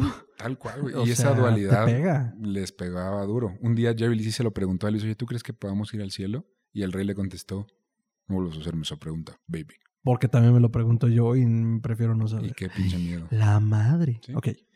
Para el 58, y con la fama a tope, conoció a personas como Liz Taylor, una actriz muy famosa, Fats Domino, un cantante músico de blues también muy famoso. Liz Taylor creo que tenía los ojos violeta. Mm, no, muy azules. Increíblemente azules. Cañonamente azules, pero no violeta. Estás pensando en Daenerys Targaryen en los libros de... No, no. bueno, Tenías que ser tu referencia espantosa. Olviden que lo mencioné. Ajá. También conoció a Little Richard, otro rock and rollero este, de la época, y a Ray Charles, que le solía Uf. decir, cito, Hey, Jerry Lee, ¿te ves bien? Ray Charles hizo ese chiste. Ah. Pero ya era ciego. No, sí, Sí, ya ciego desde ciego. muy niño, claro. Ay, Dios mío. Incluso el mismísimo Liberace lo vio y no pudo creer su habilidad de tocar el piano hasta que lo vio de cerquita. Fue a buscarlo al camerino y le dijo, güey, toca algo porque no te creo que sea cierto. Y ya cuando lo vio dijo, no, si estás cabrón. Está bien, ya me cayó el hocico. Para este punto ya tenía un buen rato, más o menos 10 años, tomando anfetaminas. Ay, madres. Algo curioso de esa época es que no, no se veía las anfetaminas como, es que, güey, se está metiendo cocaína y se va a morir eventualmente. No eran muy comunes. Era, me canso, Bueno, igual la cocaína creo que era muy común antes. pero, pero era más un, estoy cansado, como tomas un tempra cuando te sientes ajá, mal de calentura. pa- Para el levantón. Y estos güeyes llevaban jornadas de empezaba a tocar a las 8 y acaba de tocar a las 6 o la carretera, o sea, realmente era estarlas tomando. Bueno, es que yo siempre lo he dicho. eh, difícilmente puedes llevar ese tipo de vida y empiecen que son gobernantes, políticos, presidentes, sin traer algo atravesado. Sí, O sea, y no lo estoy justificando, pero yo creo que llega un punto en el cual me espera todavía una parte de la jornada y ya no doy una. ya no puedo. Y ahí es donde entra, pues esto, ¿no? Entonces, de- no condonamos las adicciones, No. solo, eh, pues tratamos de entender como de dónde viene y pues bueno, pasa. Eh, también lo que sí dicen Jerry Lee es que a diferencia de muchos otros, nunca realmente le no se veía que le pegara, güey. O sea, tenía un aguante muy cañón y hasta y fue hasta de grande, de viejo, que se empezaba a ver como un poco más demacrado, pero no se notaba que estaba en pastillas. ok, Entonces, entonces lo- su cuerpo lo procesaba interesante. Sí, ¿no? bastante. También por este punto comenzó una relación con Myra Brown. No sé si recuerdan el nombre Sí. de hace ratito, Sí. pero era su prima segunda, que en este momento tenía 13 años. Esto, ¡Hija! esto como ya vimos, no era algo tan descabellado en su familia. Él no, No, lo era veía tan poco raro. común, No era poco común. pero no era normal. No. Este, igual a Jerry Lee no le importaba un carajo lo que la gente pensara. Él se enamoró, le gustó y dijo, güey, salgamos, seas mi novia. O sea, X. Pero a ver, ok, entiendo que puede haber un pedo con la endogamia, con el incesto. Todos somos libres de amar a quien queramos. Pero era menor de edad, no me está diciendo que tenía 13 Sí, años. sí. No mames. Todo está bien mientras entre adultos consensuados. Adultos es la palabra clave y consensual también. Él, él cuando le preguntaron dijo, güey, ¿la has visto? Ya se ve como mujer. Y sí, güey, se ve como mujer, pero, Pero no lo es. pero no lo es, hermano. Entonces, pues empezaron a, ya Shit. empezaban a salir. Poco después se casaron. Aquí todavía no había acabado su divorcio con Jane, cabe aclarar. Entonces todavía no se divorciaba de la segunda cuando ya se había casado con la tercera. Y que él en sus propias palabras y jerga legal, como Dios le dio a entender, decía que no era ni válido ni el primero ni el segundo. Así es. Híjole, chica. Entonces se casaron, despertaron la ira del papá, el primo de Jerry Lee, que fue a Sun Records con una pistola, güey, a buscarlo. No esperaba menos, gente de Luisiana. Llegó, ¿dónde está Jerry Lee? Sam Phillips lo tuvo que calmar. explotando fogones, güey. Tranquilo, tiene lana. Va a darle a tu hija una buena vida. Ese era el pensar de, de ese- de esa época. Mm. Myra entonces dejó la escuela y se fue a vivir con Jerry Lee porque pues estaba medio incómodo que vivieran con los papás, ¿no? Sí, ¿tú crees? Un poquito. A ver, pregúntales. Jerry Lee no estaba tanto en casa, se iba a dar conciertos. Justo en una ocasión, esto es lo, esto, wow. Se fue a dar un concierto en Nueva York con Chuck Berry. La madre. Chuck Berry fue otro cantante de rock and roll muy famoso, él se especializaba en la guitarra. Comenzaron a pelear porque, Chuck, igual que con Johnny Cash, Chuck Berry quería cerrar el concierto y Jerry Lee no quería dejarlo. Entonces, Chuck Berry sacó el contrato y dijo, güey, yo por contrato tengo que cerrar este concierto. Y Jerry Lee Lewis dijo, va, sobres. Igual que con Johnny Cash, subió al escenario, empezó a tocar Great Balls of Fire y mientras tocaba, tomó una botella de Coca-Cola llena de algo que yo solo puedo asumir que es gasolina, lo vertió en No el piano mames. y con un encendedor le prendió fuego al piano. Huevos. Y luego siguió tocando Great Balls of Fire. No chingues. Güey, es gua- mi happy place en la historia, güey. Tocando un piano en llamas. Cuando salió, ¿No es hermano de Hendrix? ¿Dónde está? Nah. Eh, cuando salió, aplicó- le aplicó una Johnny Cash y le dijo, cito, quiero ver que sigas eso. Bitch. Sube después de eso, güey. No hay pedo. Nadie sigue al asesino. A ver, entonces, pero Chuck Berry no subió. No, sí. Ah, ok. Pero síguele después de eso, güey. Pues Sí, bien. güey, güey, cualquier pinche show después de eso es nada. Chuck y Jerry serían rivales profesionales, pero amigos toda la vida. O sea, sí, se, sí eran rivales profesionales Así de te güey. paseaste de reata. Me caes Pero bien. te quiero. Ajá. Me caes bien. Poco después, Elvis visitó de nuevo Sun Records. Resulta que, se, que lo habían llamado al ejército. Se sentó a hablar con Sam y Jerry porque les dijo, güey, me enlistaron y tengo que irme 18 meses a Alemania. Sabía que eso perjudicaría su carrera y entre lágrimas le dijo a Jerry Lee, cito, tómalo Jerry. tómalo todo, baby. Entonces O sea, le cedió el trono. le dio su corona, el rey le dio su corona a Jerry Lee. Jerry Lee no, no tenía que ir al ejército porque cuando le llegó la carta de, güey, vete a hacer el chequeo médico, La quemó. le tiró al río. sí, esperaba menos. Sí. Sí, entonces no sabían si era apto para el servicio. No. ¿Para qué guerra era? Era épocas de la Guerra Fría. O sea, cualquiera. Ah, a lo mejor no era la guerra de Corea. No, No, no, no. la guerra de Corea fue antes. Sí. No, fue, No sé. era la, la Guerra Fría. Empezaba la Guerra A ver, a Fría. ver, a ver, pero entendamos que la Guerra Fría fue un proceso histórico donde Estados Unidos y Rusia, bueno, la Unión Soviética, se enfrentaron a través de guerras periféricas. Es decir, no hubo un enfrentamiento directo de Rusia contra Estados Unidos, pero estuvo la Guerra de Corea, estuvo la Guerra de Vietnam. Elvis no iba tanto de, de soldado de combate. Me- creo, no, no lo he investigado también, ya llegaremos, pero creo que era más un trabajo de oficina, pero dentro del No, ejército. no, voy de acuerdo, pero es que eso explicaría porque también, pues, muchas eh, luminarias de otros ámbitos tuvieron muchos problemas en ese tiempo por lo mismo. Ah, sí, Por ejemplo, Mohamed Ali, el boxeador, también. Sí, se negó a enlistarse también por una onda social y racial. Decía, yo no voy a ir a morir por un país que me que no odia. me quiere. y que además, o sea, voy a ir, voy a pelear por ellos, voy a regresar si es que regreso, me van a seguir odiando. Y si no me pueden proteger aquí, ¿qué puedo esperar del- en el ejército y en, y en la combate? O sea, soy carne de cañón. Dentro de la carne de cual. cañón, soy más carne de cañón. Entonces, bueno, Y aparte estaba grandote, güey, mucha carne. De mucho cañón. entonces, eh, qué horrible eres. Así pues. No, entonces, sí, o sea, me, me acuerdo porque por muy de oficina que fuera, pues no fueron, o sea, me imagino que conforme la vemos rascando, vamos a ver que muchos famosos tuvieron broncas. Por eso digo, Mohamed Ali puso un tiempo en la cárcel, por eso, por negarse a hacer el servicio. Sí, sí, sí. Ok, entonces. Peor que Hacienda, el ejército en esas épocas.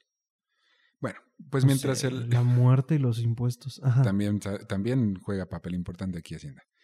Cuando, mientras el rey viajaba a Alemania, Jerry Lee iba a Inglaterra a alzar su presencia allá y también su fama. O sea, le dijeron, güey, vamos a hacer un tour internacional. Ah, pues súper cool. Y se fueron a. Inglaterra. Sam, Judd Phillips, su representante y Dios mismo, le recomendaron a Jerry Lee no llevarse a Myra. Dijeron, güey, puede ser un impacto cultural para los ingleses que tú estés casado con tu prima menor de edad, mejor no la lleves. Puede. Para, para este punto era muy fácil guardar el secreto de algún modo. Solo en Memphis se conocía esta historia, no en todo Estados Unidos. Sí, digo, no había internet. ¿Pero qué crees que hizo Jerry Lee Lewis? No sé, de- desde el avión que volaba soltó panfletos. Nadie controla a Jerry Lee Lewis. Obviamente se llevó a Myra con él y esto cambiaría el rumbo de su carrera para siempre. ah, ok, ok, ok. Bueno, es que yo pensé que no solo se la llevó, sino que lo promocionó así, como carrito de helados. Con el altavoz. Aguanta tus caballos. Dios mío. Cuando llegaron al aeropuerto de Londres, mientras todos inundaban a Jerry Lee con fotos y preguntas, uno, así perdido entre los periodistas, decidió preguntarle a la niña que estaba con él quién era. Cito, la señora Jerry Lee Lewis. Y toda la atención se volteó a la niña. ¿Cuántos años tienes? Tiene 15, dijo Jerry Lee. Mintió de su, de su edad. ¿Es tu primera esposa? No, la tercera, dijo Jerry Lee. Cada respuesta que daba los hundía más y más. Sí, claro, los ponía más pálidos a los ingleses. Los periódicos se volvieron locos, con notas en primera plana alegando incesto, porque de algún modo rastrearon en América la relación que, te- que tenían ellos dos. Eh, asaltacunas, en general una persona no grata, un invasor, lo llamaron de las peores maneras posibles. No, y es que, a ver, pensemos varias cosas. Primero, estamos hablando de esta época de la guerra. Hay un episodio muy particular, que ahorita no recuerdo con exactitud, pero durante la Segunda Guerra Mundial hubo una localidad británica que alojó a soldados negros. Mm. Y bueno, un, hay un episodio racial muy duro porque cuando llegan los comandantes blancos y ven que los negros están teniendo como el mismo trato que un blanco en Inglaterra, eh, quieren someterlos y matarlos, ¿no? Y, y bueno, termina en un episodio muy violento para... Ay, qué raro hacen esos pájaros Sí. en un episodio muy violento tanto para los soldados como para el poblado, que los defiende al final. Entonces, bueno, persona no grata por ser negro, estoy casi seguro. Persona no grata por el tipo de música.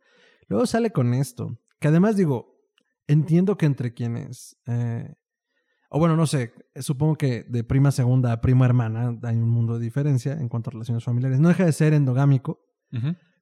Pero bueno, ya tenía todo en contra, ¿no? Sí. En ese sea, mercado. Yo creo que ellos nomás leyeron prima, no vieron si primero. Sí, no, prima 13 años, bueno, 15 Ujú. años y negro. Y tal cual. sí. Y rock. Y rock. No era negro. Ah, ¿no? Jerry Lee Lewis es blanco. ¿Por qué llevo todo este tiempo pensando que es negro? No sé, te dije que era güero. O sea, no que no haya. Sí, no, no, no, no, no fue, no, fue todo este tiempo, fue los últimos 20 segundos. Les pido una disculpa a todos. Perdón. Ok. Eh, en fin, eh, los políticos también se involucraron, o sea, les exigieron que corrieran a este güey del país, pero dijeron como, güey, pues trae visa para trabajar y no ha hecho nada O sea, malo. legalmente no puedo echarlo. No lo puedo echar, o sea, digo, sí le podría quitar la visa, pero no ha hecho nada malo realmente. Que me vería mal yo, ¿no? Tanto fue el desmadre que causó que los teatros donde iba a tocar cancelaron sus fechas y tuvo que volver a Memphis después de solo dos conciertos, en los que no le había ido tan mal como habían reportado. O sea, todo, todo el mundo dijo que así como, no había nadie, le gritaban te odio, le Sí, gritaban... fue un pedo mediático. No fue tanto así, pero pues sí, le cancelaron y tuvo que regresarse.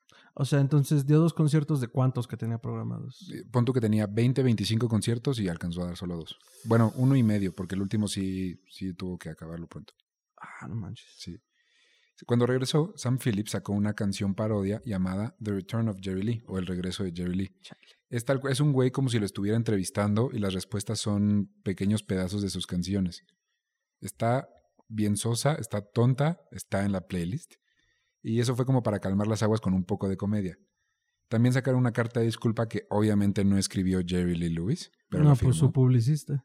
Ajá, pero el daño ya estaba hecho. Sus sencillos ya no vendían y Sam sabía que con todo este rollo atiborrar la radio con sus canciones era un error, no se iban a vender, no iban a sonar. Esto molestó mucho a Jerry Lee que no entendía esa parte. La- Sí, o sea, no estás haciendo tu trabajo y no me estás promocionando. Saca más canciones, eso es lo que necesito. Güey, pero no puedo porque no las van a tocar. Es- No, no. Pestañe. Ajá. Jerry Lee. ¿Hablé en chino, papi, o qué? Llevamos un mes con ese chiste ya. Y te sigue dando risa, güey. Lo voy a seguir usando. Jerry Lee fue a la oficina de Sam, lo agarró de la corbata y le dijo, cito, vas a sacar mi récord, ¿va a pasar o voy a partirte el trasero? Y cuando lo dice Jerry Lewis, lo dice en serio. Sam comenzó a renegar, pero Jerry Lee le dio una cachetada. Cállate. Ah, ya sé por qué pensé que era negro. Es que hablé de Mohamed Ali y solo. Ay, te- Me se te quedé en ese Te te- todavía Se me cruzaron eso. los canales, güey. Su Ay. récord salió, pero no tuvo ni empuje, ni buenas ventas, ni nada, solo salió. Decidió que tocar era lo único que le ayudaría como a alzar un poquito su carrera. Y era su droga y su zona de confort. Dijo, güey, están pasando cosas malas en mi vida, tengo que tocar. Y se fue de gira en su Cadillac, o sea, metió sus instru- eh, su- lo que pudo en un Cadillac, marcó algunos teatros y algunos bares de mala muerte y dijo, voy a tocar allá, güey, punto. Y se fue de gira. Em, durante un show, mientras tocaba, un, bo- un borracho, esto era bastante común, un borracho le gritó, ¡Hijo de puta! Con ese mismo tonito. Ah, eh, porque era el DF. Sí. Ok. Jerry Lee dejó de tocar, se paró y agarró el micrófono y le dijo, ¿por qué no haces, esto es cita textual, ¿por qué no subes y haces honor a tus palabras? El borracho subió al escenario, Jerry Lee tomó el micrófono, que en esta época eran de esos largos, o sea, una sola, este, un solo tubo con una base larga, lo levantó y le pegó en la cabeza con la base. En las películas hubiera seguido tocando música después de eso, pero no. Llegó la ambulancia y la patrulla y se lo tuvieron que llevar al borrachín que porque le salió un, un cuerno de unicornio así en la, en la frente. Pues sí, un pedazo de cerebro, ¿cómo no? Inflamado. Pero esta lección es nunca interrumpas a Jerry Lee Lewis cuando está tocando el piano. O sea, no lo veas, no lo oigas, no lo toques, no le hables. Si Más no lo piano, pienses. Lo escuchas y lo bailas y ya. Shit, qué, qué temperamento. Durante todos sus conciertos en esta gira rara, le dejaban balas en el piano en forma de amenaza. En una ocasión, un gigante, una persona que medía, report- o sea, reportaron que al menos dos metros, aunque nunca lo encontraron después, entonces solo por historias dicen que dos metros, llegó preguntando por Jerry. Cuando lo encontró, lo empujó hasta el estacionamiento. Jerry se defendió lanzando un señor golpe en el hocico, que medio lo tumbó, pero no logró hacer mucho. Pensé en este actor que sale de nazi en la película de Indiana Jones y la última cruzada. Ándale. Está enorme Sí. y lo empieza a golpear y nada más se lastima Indiana Jones y el güey como, ah, me hiciste cosquillas. Algo así. Madre. Se- eh, su mejo- el mejor amigo de Jerry de la infancia, el que inventó el apodo de The Killer, del asesino, se llamaba Cecil. Se le lanzó al, al- pues ahora sí que al cuello como pudo, o sea, lo empezó como a Se intentar. le colgó al se le cuello. colgó, lo empezó a intentar someter. Jerry lo vio y le lo, lo empezó a golpear en las costillas. Le rompió siete costillas de puro madrazo, güey. Ay, Así güey. limpio. Cuando se enter- y después de esto, ya cuando se le llevó la, la ambulancia, se enteraron que no, no había pasado nada realmente, güey. O sea, este güey había escuchado de un tal asesino que era un desmadre y dijo, ah, yo puedo con él. Y pues no pudo. O sea, pero no, no entendía. O sea, creía que era un asesino realmente. Sí, o sea, sabía que era un bueno, le decían el asesino y Ajá, algo- por algo debía de ser y que era un cabrón. Entendió que, ah, pues seguro si es un asesino es un cabrón, hay que hacer algo con él. Ajá. A ver si, a ver si puedo. A ver Ah, si estos mi- justicieros anónimos. A partir de este punto. Bueno, y- no lo culpo. Sí, en ese momento era difícil saberlo. Sí. Sí, no había tantos medios. A partir de este punto y hasta más o menos el 2010, podemos resumir el rock and roll de Jerry Lee en ventas pobres, salvo su versión de What I Say, que diría de Ray, de Ray Charles, y la canción Chantilly Lace o Encaje Chantilly.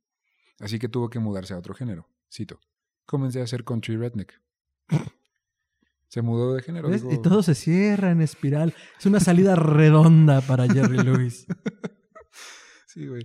Eh, muy bien. Compró una casa con una alberca en forma de piano porque, porque sí. Porque, ¿Por qué no? Si tú tuvieras el varo, ¿no la comprarías? Mm, no, chance sí. Yo creo que tú la comprarías en forma de Bacardi, pero bueno, la comprarías en forma de algo. Ay, con un así, con el piso, con el, el murcielaguito, güey. Y que se viera desde arriba. Ay, nomás te di cuerda. En el 59, Myra, su, su esposa, ¿sí? ¿Recordamos a Myra? Bueno, dio a luz a su primer hijo. ¿79? En el 59. 59 a la edad de... Que... Uy. 13, 14, 15, 16, 16, 17. Sí, te- ajá. Ujú. Eh, su, su primer hijo con Chale. ella se llamó Steve Allen Lewis, llamado así en honor a Steve, A Allen, Steve que le dio su oportunidad en el show de TV. Lamentablemente el niño moriría ahogado en una alberca Ay, tres años más tarde. En forma de piano la alberca. Sí. Esta sería la segunda tumba en el patio de. Jerry Lee. Era muy joven para recordar la muerte de su hermano mayor, pero la de su hijo le pegó muy duro. Lloró en secreto y en silencio, nunca mostró una lágrima en público. Mm. Los 60 los 60 en, en la vida de Jerry Lee Lewis están chistosos. Los 60 le dieron una segunda hija con Myra llamada Phoebe Allen Lewis, una segunda visita a Inglaterra, esta vez con un recibimiento muy cálido, como si no hubiera pasado nada. O sea, como que pasaron seis años y se olvidaron del incidente, güey. Grabó un disco en vivo en The Star Club, o el Club Estrella, y le abrió un grupo de chavos delgados con un corte de pelo extraño que iban empezando. No sé si los ubiques, se hacían llamar los Beatles. Yo vi con los Beatles, pero los no, Beatles no, no. los Beatles. Son sus primos pobres, no, es cierto. No, o sea, sí. Le, le abrieron un concierto, güey. Iban empezando. ay, de hecho, The. Star Club es famoso porque ahí eran sus primeros toquines. Y este güey se fue a presentar. Ah, te van a abrir estos chavos. Ah, pues va. Y le abrieron el concierto. Dejó Sun Records y firmó con Smash Records, que luego se convirtió en Universal Pictures Records. O sea, como la Universal Music, ah, firmó con esos güeyes. Y eh, hizo un álbum que. Claro, perdón, es que me Sí. acordé del incidente que tuvo hace unos años Universal con el incendio. De hecho, O está- sea, por la adquisición de estas está- disqueras, eh, pues tenía todo ese acervo, ¿no? De hecho, Sí. ¿qué? O sea, hay una lista oficial de la música que se que perdió se en el incendio. Mucho de Jerry Lee Lewis esto está incluido en esa lista. Bueno, entendamos que se perdieron los masters originales. Sí. O sea, la música obviamente. Ah, o sea, la música hay, sí un, hay archivo, sí. Ah, ok. Pero se perdieron los originales. O sea, si tú si quisieran hacer algo desde cero con los masters originales, Ya no se puede. ya no se puede. O sea, remasterizas sobre la última versión después de esa. Ah, ¿no? ok. Yo pensé que se habían perdido muchos originales. No, no, no. No, originales sí, pero no se perdió la música. No es Ah, como que nunca volvamos a escucharla. Ah, ok, ok. Pero pues no deja de ser importante. Después, como se había mudado al country, hizo un álbum al que le fue súper mega bien en el 68. Se llamó Another Place, Another Time. U otro lugar, otro tiempo. El, country, el mundo del country lo recibió súper bien y nunca dejó de tocar en arenas y bares, que era realmente donde se puede notar eh, lo que podía ser musicalmente. En la playlist de Spotify les pusimos, o sea, les puse canciones de, de estudio, pero también a lo mejor se repiten porque vale mucho la pena escuchar cómo las cantaba en vivo. Es, es completamente distinto y realmente se Sí, pues aprecia sí. su energía, ¿no? Interpretó una obra de Shakespeare en Los Ángeles. Conoció también a su ¿No, mejor no, amigo. ¿no la tienes fecha. cuál? Sí tengo cuál, se las dejo en las notas. Ah, Sí ok. tengo cuál y eh, interpreta a Iago. No sé si eso te sirve. Su Es este. Iago. Ay, se me fue el. Sí, sí, sí, es este. Ah, Bueno, sí es que es un general, sí. Eh, bueno, es un soldado. Sí, sí, sí. Es un militar. Y hasta la barbita se dejó y así. Ok. También conoció a su mejor amigo, Kenneth Lovelace, que hasta la fecha sigue tocando Otelo. con él. Otelo. Ah, tenía que acordarme. esa mamona. También descubrió, Bill Clinton un día fue a tocarle al camerino con un montón de álbums diciéndole, ¿me los firmas? Bill fucking Clinton. Bill fucking Clinton ya de siendo chavo. presidente. No, Ah, de chavo, ok, de chavo. de chavo. Jerry Lee salió y le dijo, no te voy a firmar todos. Pues es que también, güey. ¿Los Luego- vas a vender? Cuenta que cuando llegó a la presidencia, dijo como el meme de DiCaprio, yo lo conozco. Tocó, tocó en el mismo concierto donde Alice Cooper mordió un pollo. Ah, ese es mítico. No, pero no, según yo, no, Alice Cooper no mordió un pollo en ese concierto. Lo que pasó fue que aventaron una gallina al escenario Y este güey se quedó como, no mamen, ¿cómo. ¿cómo traen una gallina a los fans, güey? Y luego la aventó de regreso. La leyenda cuenta que desmadraron la gallina a los fans en el pinche euforia del momento.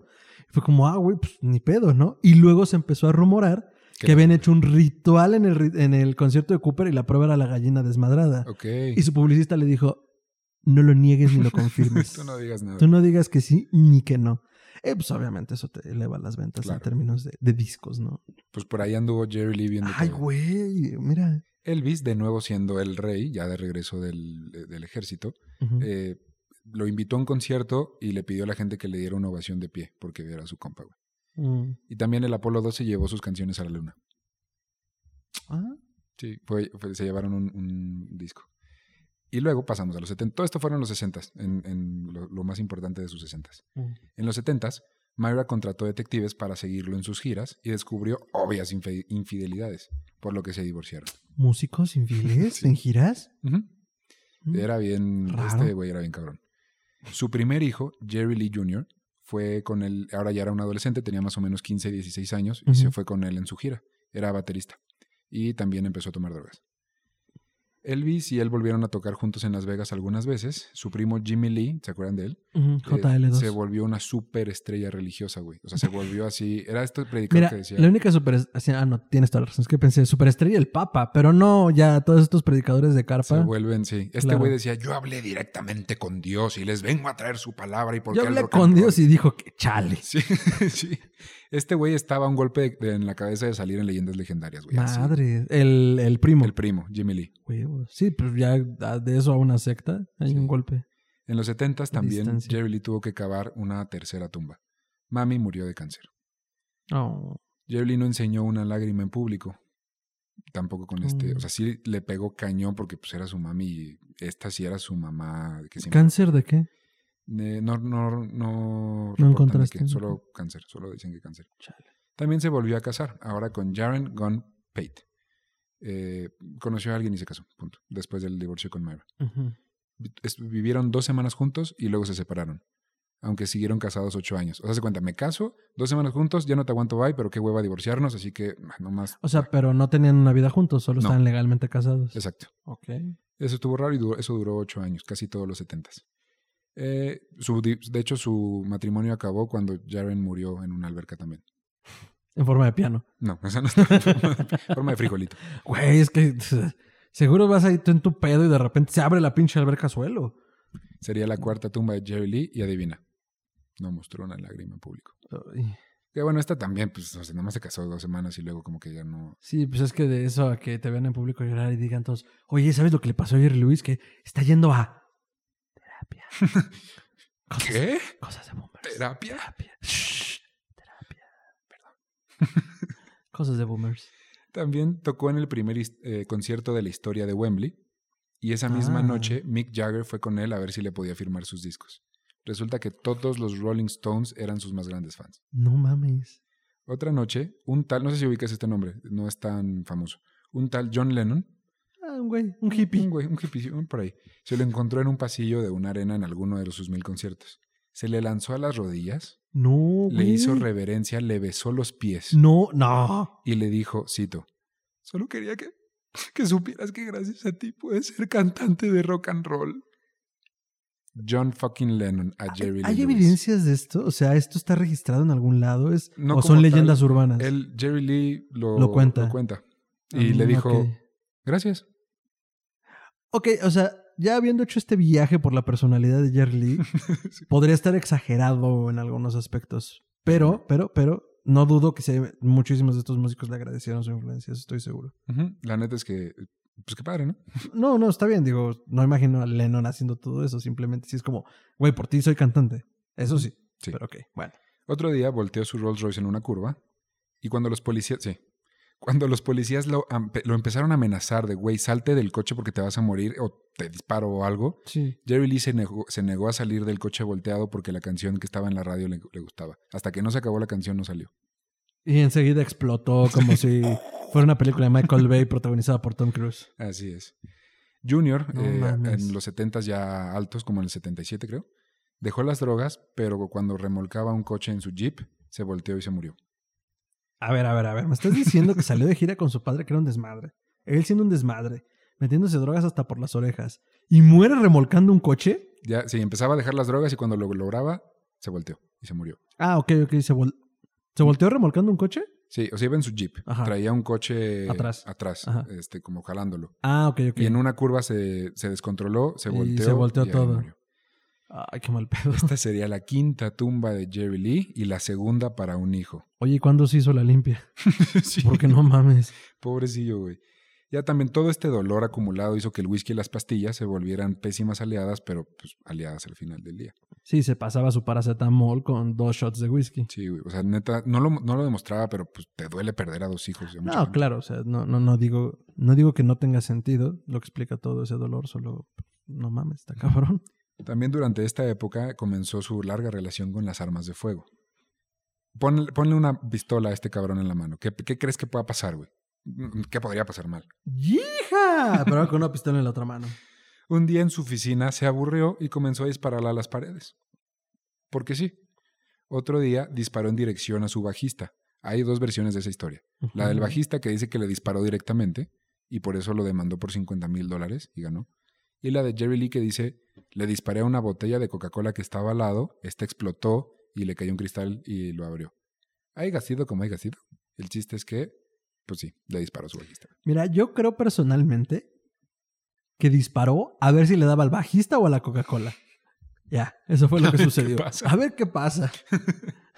Y luego en el 76, bueno, 76 para 77, Ujú. sucedió una de las cosas más infames en la vida de Jerry Lee. No, a ver, ya enterró dos hijos y tiene cinco muertes en su haber. ¿Qué puede ser más infame? Y vive de whisky Es una historia muy triste.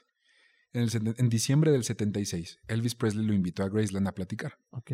Jerry Lee, antes de ir, pasó primero a un bar a tocar música y a beber bastante. En el bar le regalaron una pistola y una botella de champán que se fue bebiendo de camino a casa del rey. La verdad es que para esta época, Jerry Lee estaba enojado con Elvis por haberse dejado manipular y encerrarse tanto tiempo en su casa. Por ¿Quién dejar manipuló a Elvis? el coronel... ¿Sanders? No. Perdón, tengo que hacerlo, es un tic.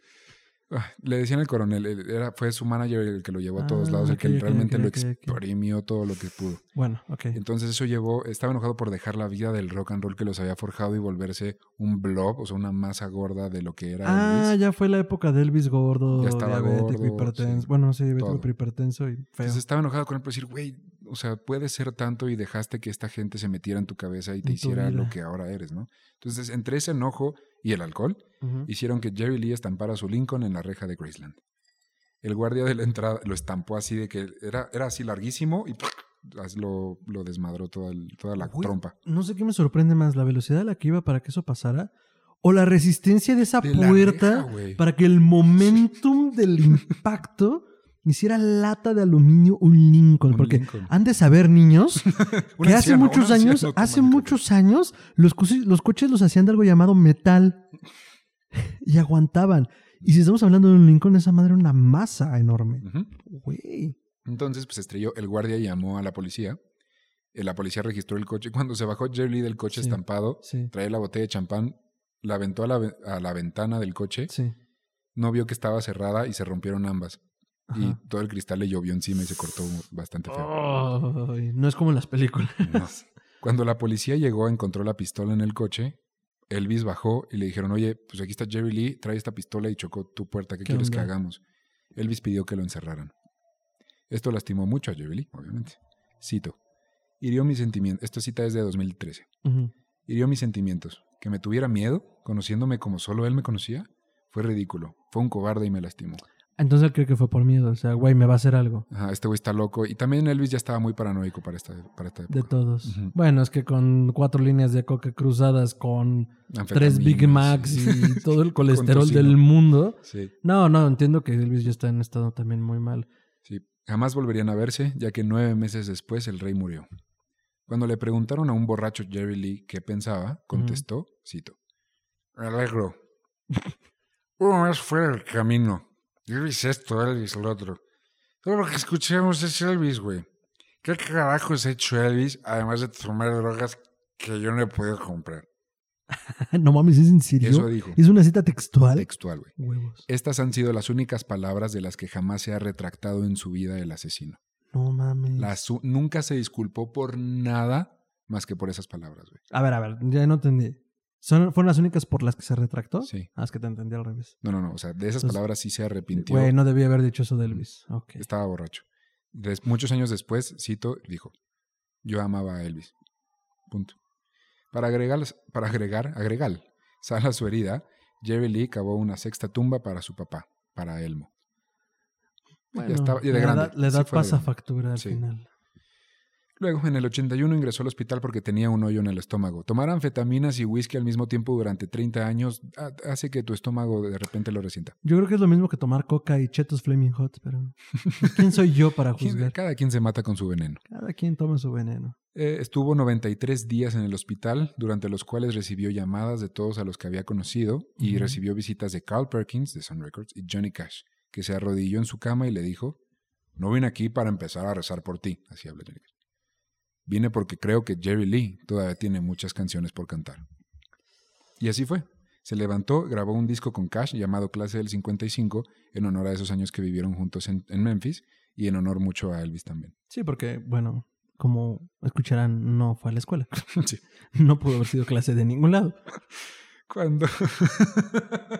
Ah, qué culero que te ríes que no fue la escuela. No, no, así, pero me güey. dio. Ay, ¿qué, ¿por qué haces que sienta culpa por reírme? güey? De mi chiste. De tu chiste, aparte que, que yo hice. Estúpido. Ay, soy muy malo. Después de la muerte de su esposa, se volvió a casar, esta vez con una chica de 25 años llamada Sean Stevens, Stephens, que murió 73 días después de la boda por una sobredosis, slash, se ahogó en una alberca. Güey, algo tiene Jerry Lee con las albercas. Pues es que eso pasa cuando te mandas a hacer una alberca en forma de piano. Pero no fue en esa, fue en otra. O sea, en general, sus esposas y sus hijos, ay, suena muy feo Es- eso, güey, pero, o sea, históricamente la estadística dice que se murieron en albercas, güey, ahogados. Es la maldición de la alberca en forma de piano. Ah, ya entendí. Puede ser. Jerry Lee volvi- eh, se volvió adicto ya no a las pastillas y a las anfetaminas, sino a los medicamentos para el dolor. O sea, morfina y esas ajá, cosas. se los inyectaba porque, pues, güey, le dolía mucho, ¿no? Esto también levantó sospechas de que él fuera el causante de la muerte de la esposa, pero luego los forenses lo descartaron. Eh, también Hacienda empezó a acosarlo. Hacienda había visto que no había pagado impuestos, punto. Jamás. Y dijeron, güey, qué pedo, nos debes mucha lana. Jamás en la impuestos". vida. Nunca. Jerry Lee tiene esta filosofía del, a mí me pagan por tocar el piano y cantar, güey. Citar conciertos, vender boletos, hacer publicidad, pagar impuestos, eso no me corresponde a mí. Yo tengo gente que haga eso. Y pues parece que no. Parece que nunca vio la de Rocky 5. Yo creo que nunca ha visto Rocky 5, güey. Donde le Like, tumba- ¿Alguien ha donde visto los- Rocky 5? Bueno, no sé, no sé si es la 5 la que quiero decir. Cuando le tumban todo su dinero. No, no creo que no es la 5. Es la 4 tal vez. Creo que sí. La venganza de Adrián. Pues bueno, el chiste es que lo empezaban a procesar y lo embargaron una vez. Al año siguiente de la muerte de Sean, que fue su quinta, ¿vamos en la quinta? Quinta, Quinta. esposa, se casó con una cantante llamada Carrie McCorver. McCorver. No sé si es escocesa, pero ese apellido es como McCorver. Me suena a acordar. Hacienda tenía rato ya investigándolo, como dije, y la neta es que lo alivianó un buen su amigo y cantante Kenny Rogers. No sé si lo ubicas. Me suena. ¿Viste George de la Selva 2? Sí, sí. Hay Mm, una escena en la que el Sí, gorila sí, sí, está jugando cartas en Las Vegas y hay un güey con barba canosa cantando y le dicen, ya cállate. Él es Kenny Rogers. Ah, ya, ya sé quién es. Bueno, él, él le pagó parte de la deuda. También en el 86, el hijo de su ídolo, Hank Williams Jr., lo indujo al Salón de la Fama del Rock and Roll en Nueva York. Poco después entró al centro de rehabilitación Betty Ford. Quiero investigar este lugar porque al parecer muchas estrellas y muchas- mucha gente famosa entró ahí. güey. Sí, no sé, yo lo ubico por una referencia en Los Simpsons, qué raro. Ah. Eh, donde van a un musical que es el musical de la clínica Betty Ford. Ah. Y dice, I'm checking in, you're checking in. O sea, voy a ingresar. Y todo feliz. Sí. Y lo empiezan a quitar sus cosas, su ropa, y le ponen camisa de fuerza y lo avientan. Ni siquiera me acuerdo quién es, es un actor. Ok, Pero sí, es un chiste recurrente en la cultura pop. sí. Y pues por algo será. Pues es que yo- hubo ba- bastantes personas famosas ahí. Jerry Lee duró una semana porque, cito, te levantaban temprano y tenías que hacer tareas. Y a mí nadie me dice qué hacer. Se te está di y di, güey. Estás viendo y no ves. en el 87 nació Jerry Lee Lewis III. Que, güey, uno pensaría que es porque es su nieto, pero no, realmente fue su tercer hijo que se llamó Jerry Lee Lewis Jr. ¿Qué edad primeros tenía Jerry Lewis en este momento? En el 87, 52. Sí, Ok. 52. Probablemente se hayan preguntado a lo largo de todo este episodio por qué menciono tanto a su chingado primo, Jimmy Lee. Pues, O sea, sí, es como un sidekick, como, ah, mira qué chido. Son dos, son dos vidas paralelas, podría parecer que muy distintas, pero de hecho ha sido porque uno era como su hermano y dos, porque realmente sus vidas no eran tan distintas. Resulta que en el 88, a este gran predicador que hizo una for- era millonario el güey por vender Biblias con su nombre en la portada, decía Jimmy Lee, la Biblia, y que alegaba que podía hablar con Dios, Ujú. le sacaron fotos entrando a un motel con una prostituta. Ok. Digo, predicadores. Ujú. Cosa que un Les predicador, pasa. pues, pues, ah, pues, Ah, pues, no debería, no debería. pero les pasa. Le pasó y obviamente pues salió en todo, así salió en el TV Notas y en, en Ventaneando, güey, salió en todos lados. Entonces, eh, pues eso al No, final... es que me imagino a Pedro Sola y Pati Chapoy comentándolo. perdón. ¿Cómo ves que cacharon al Jimmy Lee? Lo cacharon en un Y motel. luego Pedro Sola, ¿sí? ¿Y estaba comiendo Hellmans o McCormick? Un salito, un saludo a Pedri, un salito. Ah, Un salito al tío Pedrito. Un salito al tío Pedrito. Jimmy Lee, perdón, Jerry Lee luego declaró con respecto a este asunto. Cito. Jimmy Lee y yo, o sea, JL2 y yo, creemos igual y rezamos igual. La única diferencia es que yo nunca pretendí ser nada. Siempre supe por qué me dejaban balas en el piano. No, no- no siempre supe a quién, pero siempre supe qué había hecho. Sí, o sea, vaya, lo, lo que quería decir un poco como no debería, pero les pasa es como este juego hipócrita de los predicadores. Eh, Regreso en espiral al Comen Santos Cagan Diablos y dice, yo, yo nunca he sido hipócrita. Sí, o sea, Sexo yo soy la soy. chingada y sé las cosas que hago para que la gente esté atrás de mí queriéndome matar o lo que sea. Así es.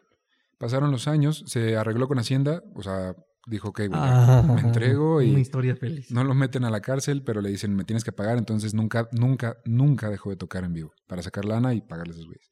En, el güey, qué noven- feo. sí. en el 98 se divorció de Carrie y se quedó solo en su casa intentando recuperar todo lo que había perdido. Eran demasiadas muertes, era Hacienda, eran tantas cosas que dijo, a ver, pausa, Vamos a poner orden. orden aquí.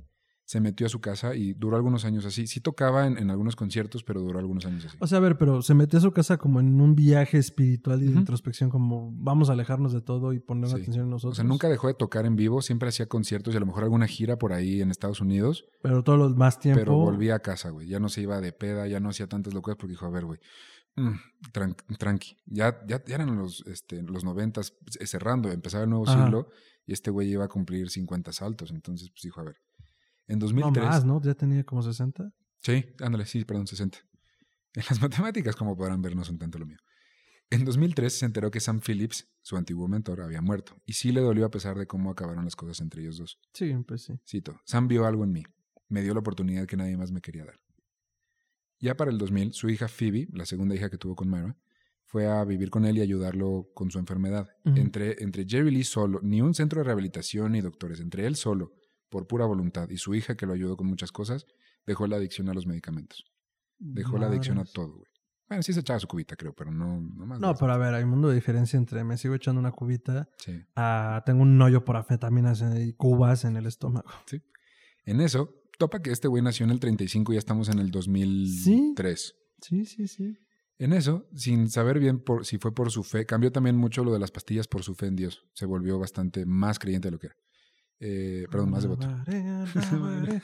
Pero con el piano. Guitarrita. Ah, no, es el piano. Eh, sin saber si fue por, por su rezo o el destino, llegó el hit que tanto había necesitado. El productor de películas que debieron haber estado nominadas al Oscar como Canguro Jack y El Expreso Polar, creo que El Expreso Polar estuvo nominado. Eh, Steve Bing quiso era fan y le dijo, güey, quiero producirte un disco, pero acompañado de leyendas de la música como debe de ser, güey. Entonces le hizo un disco con músicos de la talla de B.B. King, Oh.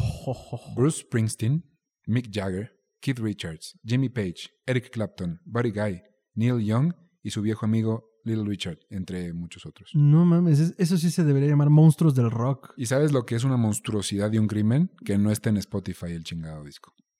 El disco bueno, llamó- pues habrá que buscarlo en algún lado de este mundo. el disco se llamó Last Man Standing o Último Hombre de Pie, El último hombre de pie. porque de cierto modo lo era. Se habían ido ya Elvis, Sam Phillips, Carl Perkins y Johnny Cash. Me hiciste pensar en el éxito del Elton John de I'll standing. Cada vez que mencione a uno así, les voy a hacer su, su ovación. Um, al disco le fue muy bien y en 2010 sacó otro parecido que se llamó Mean Old Man o Viejo Malvado, eh, con la participación de estrellas del rock como Slash, Ringo Starr, John Mayer y algunos repetidos como Jagger y Clapton. John Mayer.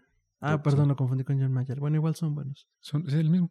No, Mayer, Mayer y Mayer no es el mismo. ¿no? Mayer, Sí, por eso. Mayer. Los confundí. Ah, ok, Pero los dos son buenos. ok. Ah.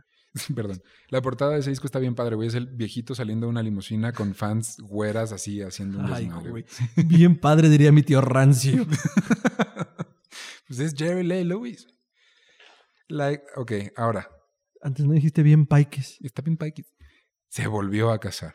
Llegamos a la séptima. Se casó con la exesposa del hermano de Myra, Judith Ann, y se fue a vivir con él para cuidarlo. La ex esposa del hermano de Mayra. O sea, la, la exesposa esposa, del hermano de su El exesposa. hermano es mi cuñado. Me casé con la ex esposa de mi cuñado. ¿Sí? ¡Yeah! ¡Ea! Jerry Lee comenzó también a- eh, por estas épocas a tener neumonía, artritis en la espalda y constantes dolores de estómago. Güey, tenía 68 años, tal Sí. vez un poco más. Ya es- creo ya, que, sí. o sea, creo que le fue bien de que no le pasara antes. A ver, aborrecía las agujas por su pasada adicción y eso hizo que el tratamiento fuera muy complicado. Esto no evitó que se casara con Judith en 2012, Ujú. poco antes de una operación de rodilla que también le tuvieron que hacer. Al día de hoy viven muy felices en su casa con alberca en forma de piano. y Perdón. son los más felices. ¿Vive? Jerry Lee Lewis está vivo en el 2020. De la hecho, misma, en la misma casa. En la misma casa con una alberca en forma de piano. Aguas. Jerry Lee Lewis nunca ha dejado de tocar en vivo música desde 1945-ish. Es como Ah, el la track que se tiene. Aunque en 2019 sí tuvo que cancelar su gira por un pequeño infarto. Digo, cancela. Cosas ¿no? que pasan. Su último disco salió en 2014. Se llamó Rock and Roll Time o Hora del Rock and Roll. Y estuvo bueno. Eh, ha pasado la cuarentena del 2020 por pandemia del COVID en su casa, tocando el piano felizmente con Judith. A ver, entonces, nació en el 35. Sí. Estamos hablando que tiene 85. 85 años.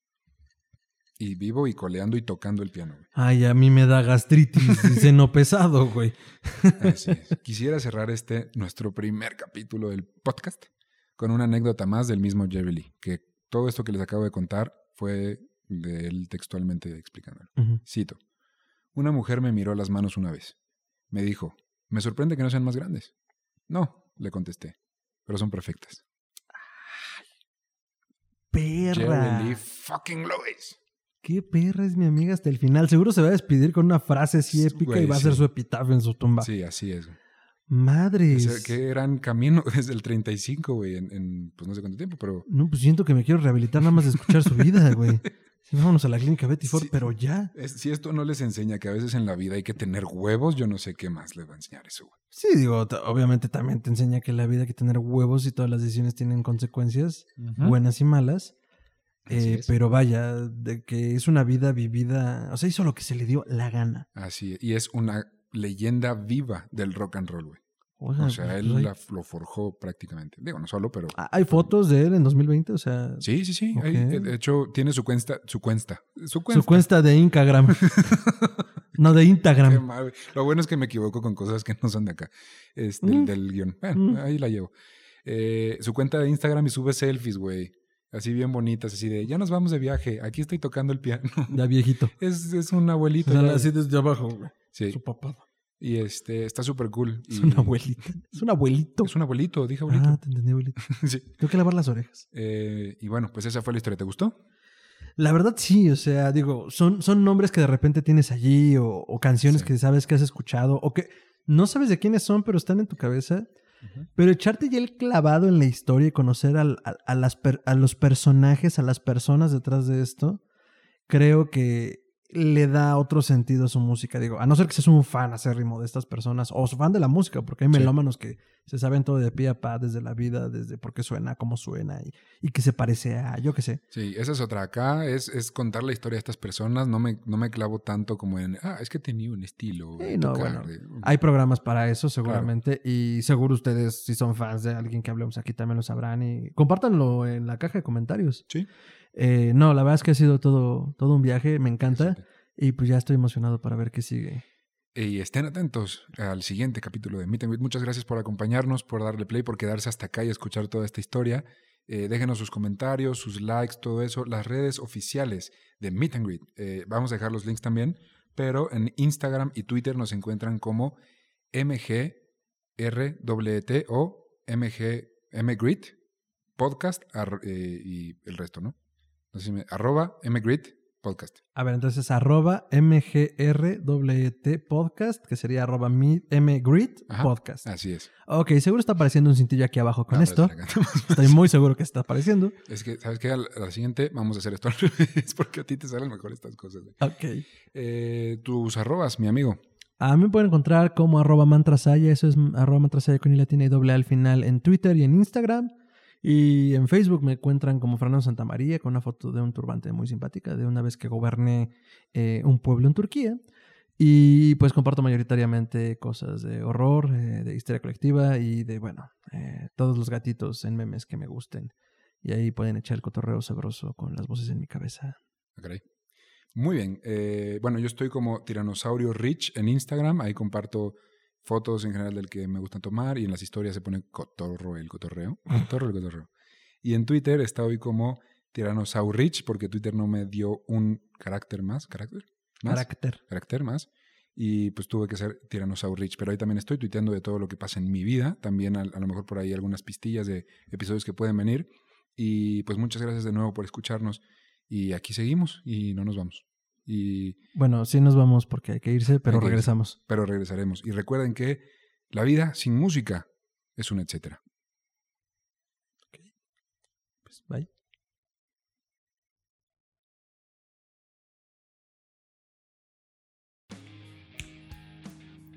Y esa fue la historia de Jerry Lay Lewis. ¿Qué tamaño de huevos? Me van a perdonar por Sí. la palabrota, jóvenes. Pero Jóvenes. qué tamaño de huevos. O sea, la neta es que no voy a defender ni de cerca muchas de las cosas que hizo. Ni creo que estén bien. Ni estoy de acuerdo con ellas. Ok. Pero eh, lo que sí le reconozco a este señor es que no se quedó con ganas de nada. Se Fue jala, jala porque jala, hago porque hago. Y digo, desafortunadamente creo que se llevó como de calle también a, a muchas personas. Sí. Pero, eh, pues bueno, hizo lo que quiso y creo que esa es una lección importante dentro de la historia de Jerry Lee Lewis. Que si lo quieres, tómalo. Acepta las responsabilidades de lo que hagas, Pero. pero ve por ello. Entonces, Ok. un gran programa. Yo sí estaba así. Y luego, Sí. y luego, ¿qué? Ah, ¿Qué hizo qué? ¿Qué hizo qué? Dices, ¿cómo? ¿El para qué? ¿Cómo de quién? Pues esa fue la historia. Este, quería aprovechar este ratito como después del episodio para contarles un poco de dónde eh, saqué yo la... Digo, las referencias van a estar ahí en nuestras redes, pero recomendarles si les interesa la historia de Jerry Lee, quieren saber un poquito más. Yo el libro que encontré está en Amazon. Fue este que se llama Jerry Lee Lewis, His Own Story o su propia historia.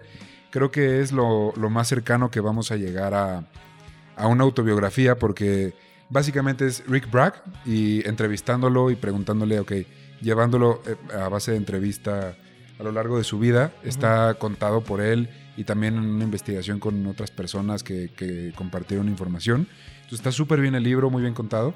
Y eso si quieren más detalle. Ahora, también hay eh, este, un poco de en otra media o en, otro, en otros medios de la historia de este güey, porque hubo una película en 1989 que se llamó Great Balls of Fire o Grandes Pelotas de Fuego. ¿Ven? ¿Ven cómo no se quedó con ganas de nada? El director es, fue Jim McBride. ¿Lo ubicas? Yo no. No, realmente no, pero bueno. Y lo interesante es el elenco, güey, porque uno, uno diría, ah, pues fue una película de serie B, biográfica de, este cuate, ¿no? Bajo presupuesto. Güey, Dennis Quaid, mejor conocido con- por su papel como el papá de juega- Juego de Gemelas, Ay, güey. Seguro la de interpreta a Jerry Lee. Bueno, no, quién sabe. Es más amplia, pues quién sabe, pero Espere- esperaría. él interpreta a Jerry Lee. A Myra, su esposa de 13 años, la interpreta Winona Ryder cuando Ay, güey. Más joven. más joven. Y Es que empezó joven su carrera. JL2 o el primo, Jimmy, Jimmy Lee, lo interpreta Alec Baldwin. O sea, cálate el nivel A ver, de a ver, a ver. Con ese elenco, ¿por qué pasó sin pena ni gloria? ¿O no está en los anales de la historia? Porque no está chida, güey. Es No un está bien hecha. es- está, digo, sí la encontré, está en YouTube. Si la quieren ver y darse una buena risa, supongo, búsquenla. Pero no, güey, está, está rara, está muy mal contada. O sea, las, cuenta las cosas como no pasaron. Jerry Lee estuvo involucrado, de hecho aparece como este, productor ejecutivo. Y, ¿Y todas las canciones que suenan, esto está, esto está simpático y lo cuentan en el libro. Dice, güey, cuando vinieron a mí con la película, Quaid, el actor que me iba a interpretar, me dijo, yo quiero cantar las canciones, no quiero que sea lip sync. Y lo llevé a caminar por el río. Y le dije, mira cabrón, o yo voy a cantar las canciones de mi película, o solo uno de nosotros va a regresar a casa, güey. Ay, güey. Sí, este güey era un caso. Pobre güey. Y- Ah, sí, yo quería así- hacer algo bonito. Está bien. Entonces todas las canciones sí las canta Jerry Ajá. Lee original. Ajá.